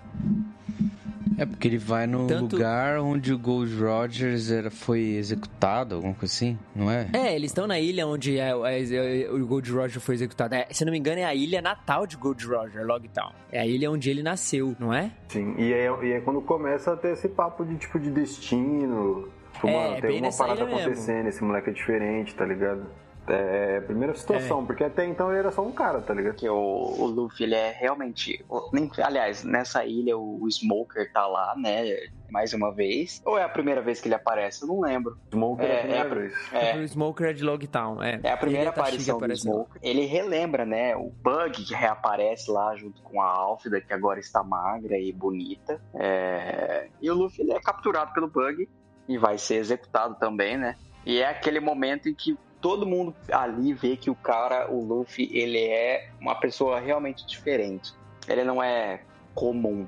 No momento que ele tá para ser executado, né, ele fala assim: "Bom, alguma coisa eu morri". Ele fala, Zoro, Sanji. É, eu morri. Eu e dá morri. um. Nossa, essa Ele parte tá é muito sorrindo. boa. É verdade. Essa parte é maravilhosa. É Só verdade. que aí na hora. Não, é que aí nessa hora cai um raio e, enfim, ele não é executado, coisa, mas todo mundo vê. Não, mas até antes disso, mano, ele entra no bar chamado Gold Roger. Eu não sei se isso tem no mangá ou é só no anime, mas ele entra nesse bar e o cara diz que o Roger sempre ia lá beber e quando o Luffy senta lá, bebe leite e começa a falar sobre a vida dele, assim, o cara vê a semelhança do Roger. Eu acho que isso é só no anime, assim, que tem. Eu acho que Não sim, tem no mangá. É, no mangá não tem. É, começa toda essa mística do Luffy como uma parada meio de destino. Ele é o cara que vai ser realmente, porque ele se parece em tudo. Ele é o cara que, à beira da execução, igual o Roger, o, o Smoker fala isso. Cara, ele sorriu. Como ele assim, ele, ele sorriu sabendo que vai ser executado. O Roger fez isso também. E aí começa toda essa, realmente, né? Essa, esse, Paralelos. esse quê de mística. Inclusive, a segunda abertura de One Piece, ela sempre começa com uma narração, né? Isso era muito comum nas primeiras aberturas de One Piece. E o Roger, nessa segunda abertura, ele fala bem assim, ó: a determinação herdada, o destino dessa era e o sonho das pessoas. Essas são as três coisas que não serão detidas. Enquanto as pessoas continuarem buscando o sentido da liberdade, tudo isso jamais deixará de existir. E isso são coisas que pesado. vão se permeando pelo, pelo Lord Pesado One mesmo. Piece, né? É muito louco, cara. E você vai vendo realmente isso, sim. Cara, esse moleque é diferente. E não só isso, parece que até a própria natureza, o, o Smoker fala, né? A própria natureza parece não deixar ele morrer, assim, porque na hora cai o raio e você fica, caraca, o que que tá Ah, acontecendo tem um aqui? próprio lance também da, da, da fruta lá. Porque ela poderia se aplicar uma porção de poderes pro Luffy, né? Tipo, e decidiu ele justamente ser de borracha, assim. Então, tipo, meio que não dá pra matar ele, né? Tipo, bem difícil. Ele é um, um cara praticamente invencível, né? Isso fica muito claro em todo esse arco, assim. Porque, embora ele não seja o mais forte, embora ele não seja o mais rápido, embora ele não seja uma porção de outras coisas, cada desafio que ele enfrenta, ele simplesmente não é derrotado. Ele consegue, tipo, ultrapassar, assim. Ele vai, enfrenta e arranja um jeito de vencer, sabe? Isso é muito legal de ver. E o bagulho da hora dentro disso é que, tipo assim, o Luffy não, não escapa porque ele é excelente, né, das situações. Ele escapa por N situações, tipo, às vezes até por conveniência mesmo, que é literalmente essa situação aí de ele quase ser executado. Tipo, e por um tempo, por exemplo, na época que eu li, eu, eu entendi que, eu tinha entendido que era o, o Dragon, né, que tinha lançado o raio lá. Mas até pela própria reação do Dragon, não foi ele, foi tipo realmente qualquer coisa, tá ligado? Do nada, soltou o raio, coincidiu de ser ali e ele se salvou. Mas, tipo, isso é da hora até porque em outras situações mais pra frente, mas até antes também, é, e fazendo ponte já, né, aos poucos pro, pro Alabasta também, as situações que acontecem que o Luffy consegue passar por, pelo obstáculo é muito por conta da, da, da determinação dele, né? Dá até pra dizer que é teimosia ao invés de determinação às vezes, mas também é muito por ajuda de outras pessoas, tá ligado? Então, isso é uma parada que eu gosto, que eu acho muito louco da forma como o Oda fez, que ele nunca colocou o Luffy como maior ou até não no ato de não colocar o Luffy como maior, não quis fazer um lance de tipo assim, tá, esse moleque vai ser o mais incrível de todos, sabe? Ele sempre deixa claro que tem pessoas maiores que o Luffy. O Luffy é só mais uma coisa dentro de um universo cheio de gente muito incrível, sabe? E, e o fato do Luffy não ser o cara que ele é melhor que todo mundo, mas que ele consegue cativar todo mundo, tá ligado? Então, acho que essa é a coisa mais da hora que tem no personagem. Assim. E aí, não só isso, mas essa parada justamente do Luffy quase morrer e ele fala essa parada, tipo, mano, desculpa aí, né? Acho que pra mim já foi, já era. Quando o, o, o, o o Bug tá descendo a espada, é da hora porque, tipo, é justamente isso de novo. Tipo, mano, ele tá bem desencanado, tá ligado? O que ele quer, no fim das contas, esse tempo inteiro é, é ser, ser livre. Então, tipo, ele quer chegar, claro, no obstáculo de ser rei dos piratas, porque segundos antes dessa situação, ele fala, eu vou ser o rei dos piratas, ele grita lá no, na, na parada. Mas, tipo assim, ah, não deu, de boa, tá ligado? Essa parada dele, tipo, tudo bem, mano, de boa. E aí quando ele cai, tipo, quando explode, aí é, o bug tá lá queimadão, ele só fala, mano, eu tô vivo, ainda bem que eu tenho sorte. E aí ele segue, tipo, beleza, vamos embora. É engraçado que o per o Sandy pergunta pro Zoro, ô, oh, você acredita em Deus? Aí o Zoro bom, deixa né, baixo, bom, vamos, vamos fugir, vamos fugir. E aí é legal, cara, porque, tipo, eles começam a fugir, assim, e o, e, e o Smoker, e aí isso é muito legal, né, que aí o Smoker é um personagem que ele vai se tornar muito recorrente, assim, na busca de, por capturar o Ruffy, porque ele fica fascinado com o fato de, na beira da morte, esse cara sorriu por que, que esse cara sorriu, tá ligado? E aí, cara, é, é, muito legal, assim. Logo no final, ainda no, no, capítulo 100, que é o último capítulo do, da East Blue, a gente vê o rosto do Dragon, assim, logo de cara. E o Dragon meio que fala, né? A gente não sabe no começo que é o Dragon, assim, mas depois a gente vai sacar. Que é uma figura misteriosa que meio que olha e fala: Ah, então você se tornou um pirata. Nada mal, hein?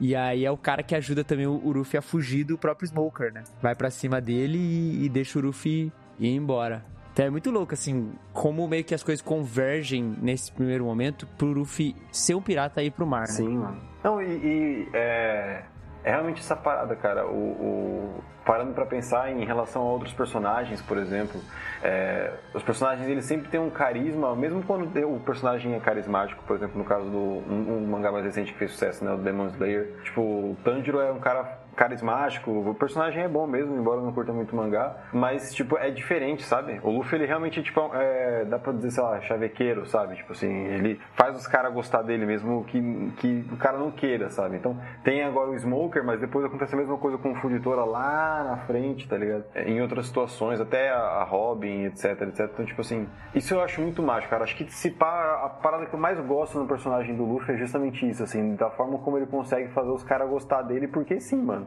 Ele insiste, insiste, insiste, até o cara fala, tá bom, mano, eu vou, vou entrar contigo, tá ligado? Uma situação vou comprar que... o seu barulho, né? É, então, tipo, uma situação que eu, esqueci de falar, mas que eu acho muito da hora, é justamente no começão mesmo, quando ele tá falando com o o Zoro, ele fala, mano, entra pro meu bando, mano. Ele fala, não, porque eu vivo pelo meu próprio código, entendeu? Vou fazer o que eu quiser e tudo mais. Aí, tipo assim, na cena seguinte é o Luffy com a mãozinha assim, na mão, a mãozinha na outra, né? Fala assim, me desculpa, mas eu decidi que você vai ser meu, vai, fazer parte do meu bando sim. Ele fala, mano, eu não, não, não ligo o que você tá falando, cara. E aí, páginas depois ele fala, tá bom, eu vou ser parte do seu bando. Então, tipo, essa, essa insistência, né? essa persistência do Luffy e a partir disso, como ele consegue cativar todo mundo, acho que é a parada que vai fazer ele ser o rei dos piratas, cara. É, é, Cara, é eu acho que o, o Ruffy é um, é um grande exemplo de líder de PG de igreja, assim. Se quer ser um bom líder de PG de igreja, seja como o Ruffy, pô. Caraca, pô. Porque se você tiver essa habilidade do Ruffy, você vai ser o melhor líder de PG. E acontece, é uma coisa que você vai vendo durante o mangá e o anime, é que ele acaba cativando as pessoas à medida em que ele vai liber é uma coisa meio assim, até quase que messiânica, né? Porque é, é uma coisa sim, é, é. libertando os povos, né? Dessa maneira, ele vai conquistando para ele um exército, né? Um, de admiradores, né? De pessoas sim. que é, ele é o nosso é, Joy Boy, né, mano? É, é acontece, é. vai ser É um pouco disso que vocês estão falando aí, porque o, o, o, Luffy, nesse aspecto, ele não é o cara mais inteligente, ele não é o cara nem o talvez mais o, mais que saiba usar os seus poderes, né? Porque ele é realmente muito forte. Mas ele, por esse estilo de relacionamento, ele é um, um aglutinador, né? Às vezes, quando a gente vai estudar tipos de pessoas, gestão de equipe, etc., a gente sempre tem aquele cara que a gente tem que prestar atenção, que ele é um aglutinador, é aquele cara que junta um monte de gente do lado dele. E é, às vezes a gente não consegue explicar por que, que isso acontece. Ah, por que, que esse cara, do nada, consegue fazer com que sei lá, 15 pessoas trabalhem loucamente por causa de um negócio, sabe? E o Luffy é assim, cara. Ele, ele vai se relacionando com a pessoa, ele é entrão mesmo, ele vai. Por exemplo, o, o lance com o Sanji mesmo é: Ô Sanji, você vai ser o cozinheiro do meu barco. Eu, Sanji, não, não você não. Não, você vai ser o cozinheiro do meu barco. Aí ele tá conversando com outro cara: Ah, você conhece o cozinheiro do meu barco? É esse cara aqui, o Sanji. Aí o Sanji, mano, não sou eu, caramba. E ele vence por insistência, sabe? Isso é massa. E aí ele e fica assim. também porque ele é verdadeiro também, né, cara? Exato, é. É muito honesto, assim, muito honesto. Ele é muito é. honesto, velho. Isso pega muito, assim, em todo mundo, assim, quando ele fala que ele vai ser o rei dos piratas, e aí sempre repara nisso, você ouvinte, lendo os próximos arcos também. Sempre que ele fala isso, sendo o magricelo, zoadinho que ele é, a galera duvida e acha que ele só tá falando da boca para fora. Mas aí quando a galera vê que, tipo, ele tá realmente levando muito a sério o que ele tá falando, então meio que ele ganha um ponto de confiança com geral, assim, de tipo, ok, esse cara, ele, ele não fala da boca para fora, ele, ele diz algo e ele acredita nisso que ele diz. E aí, eu acho que deve gerar e aí é tipo, óbvio, são personagens escritos pelo cara, mas deve gerar aquela parada de tipo, pô, se esse cara acredita tanto num sonho dele que é maluco pra caramba, será que eu também não posso acreditar no meu?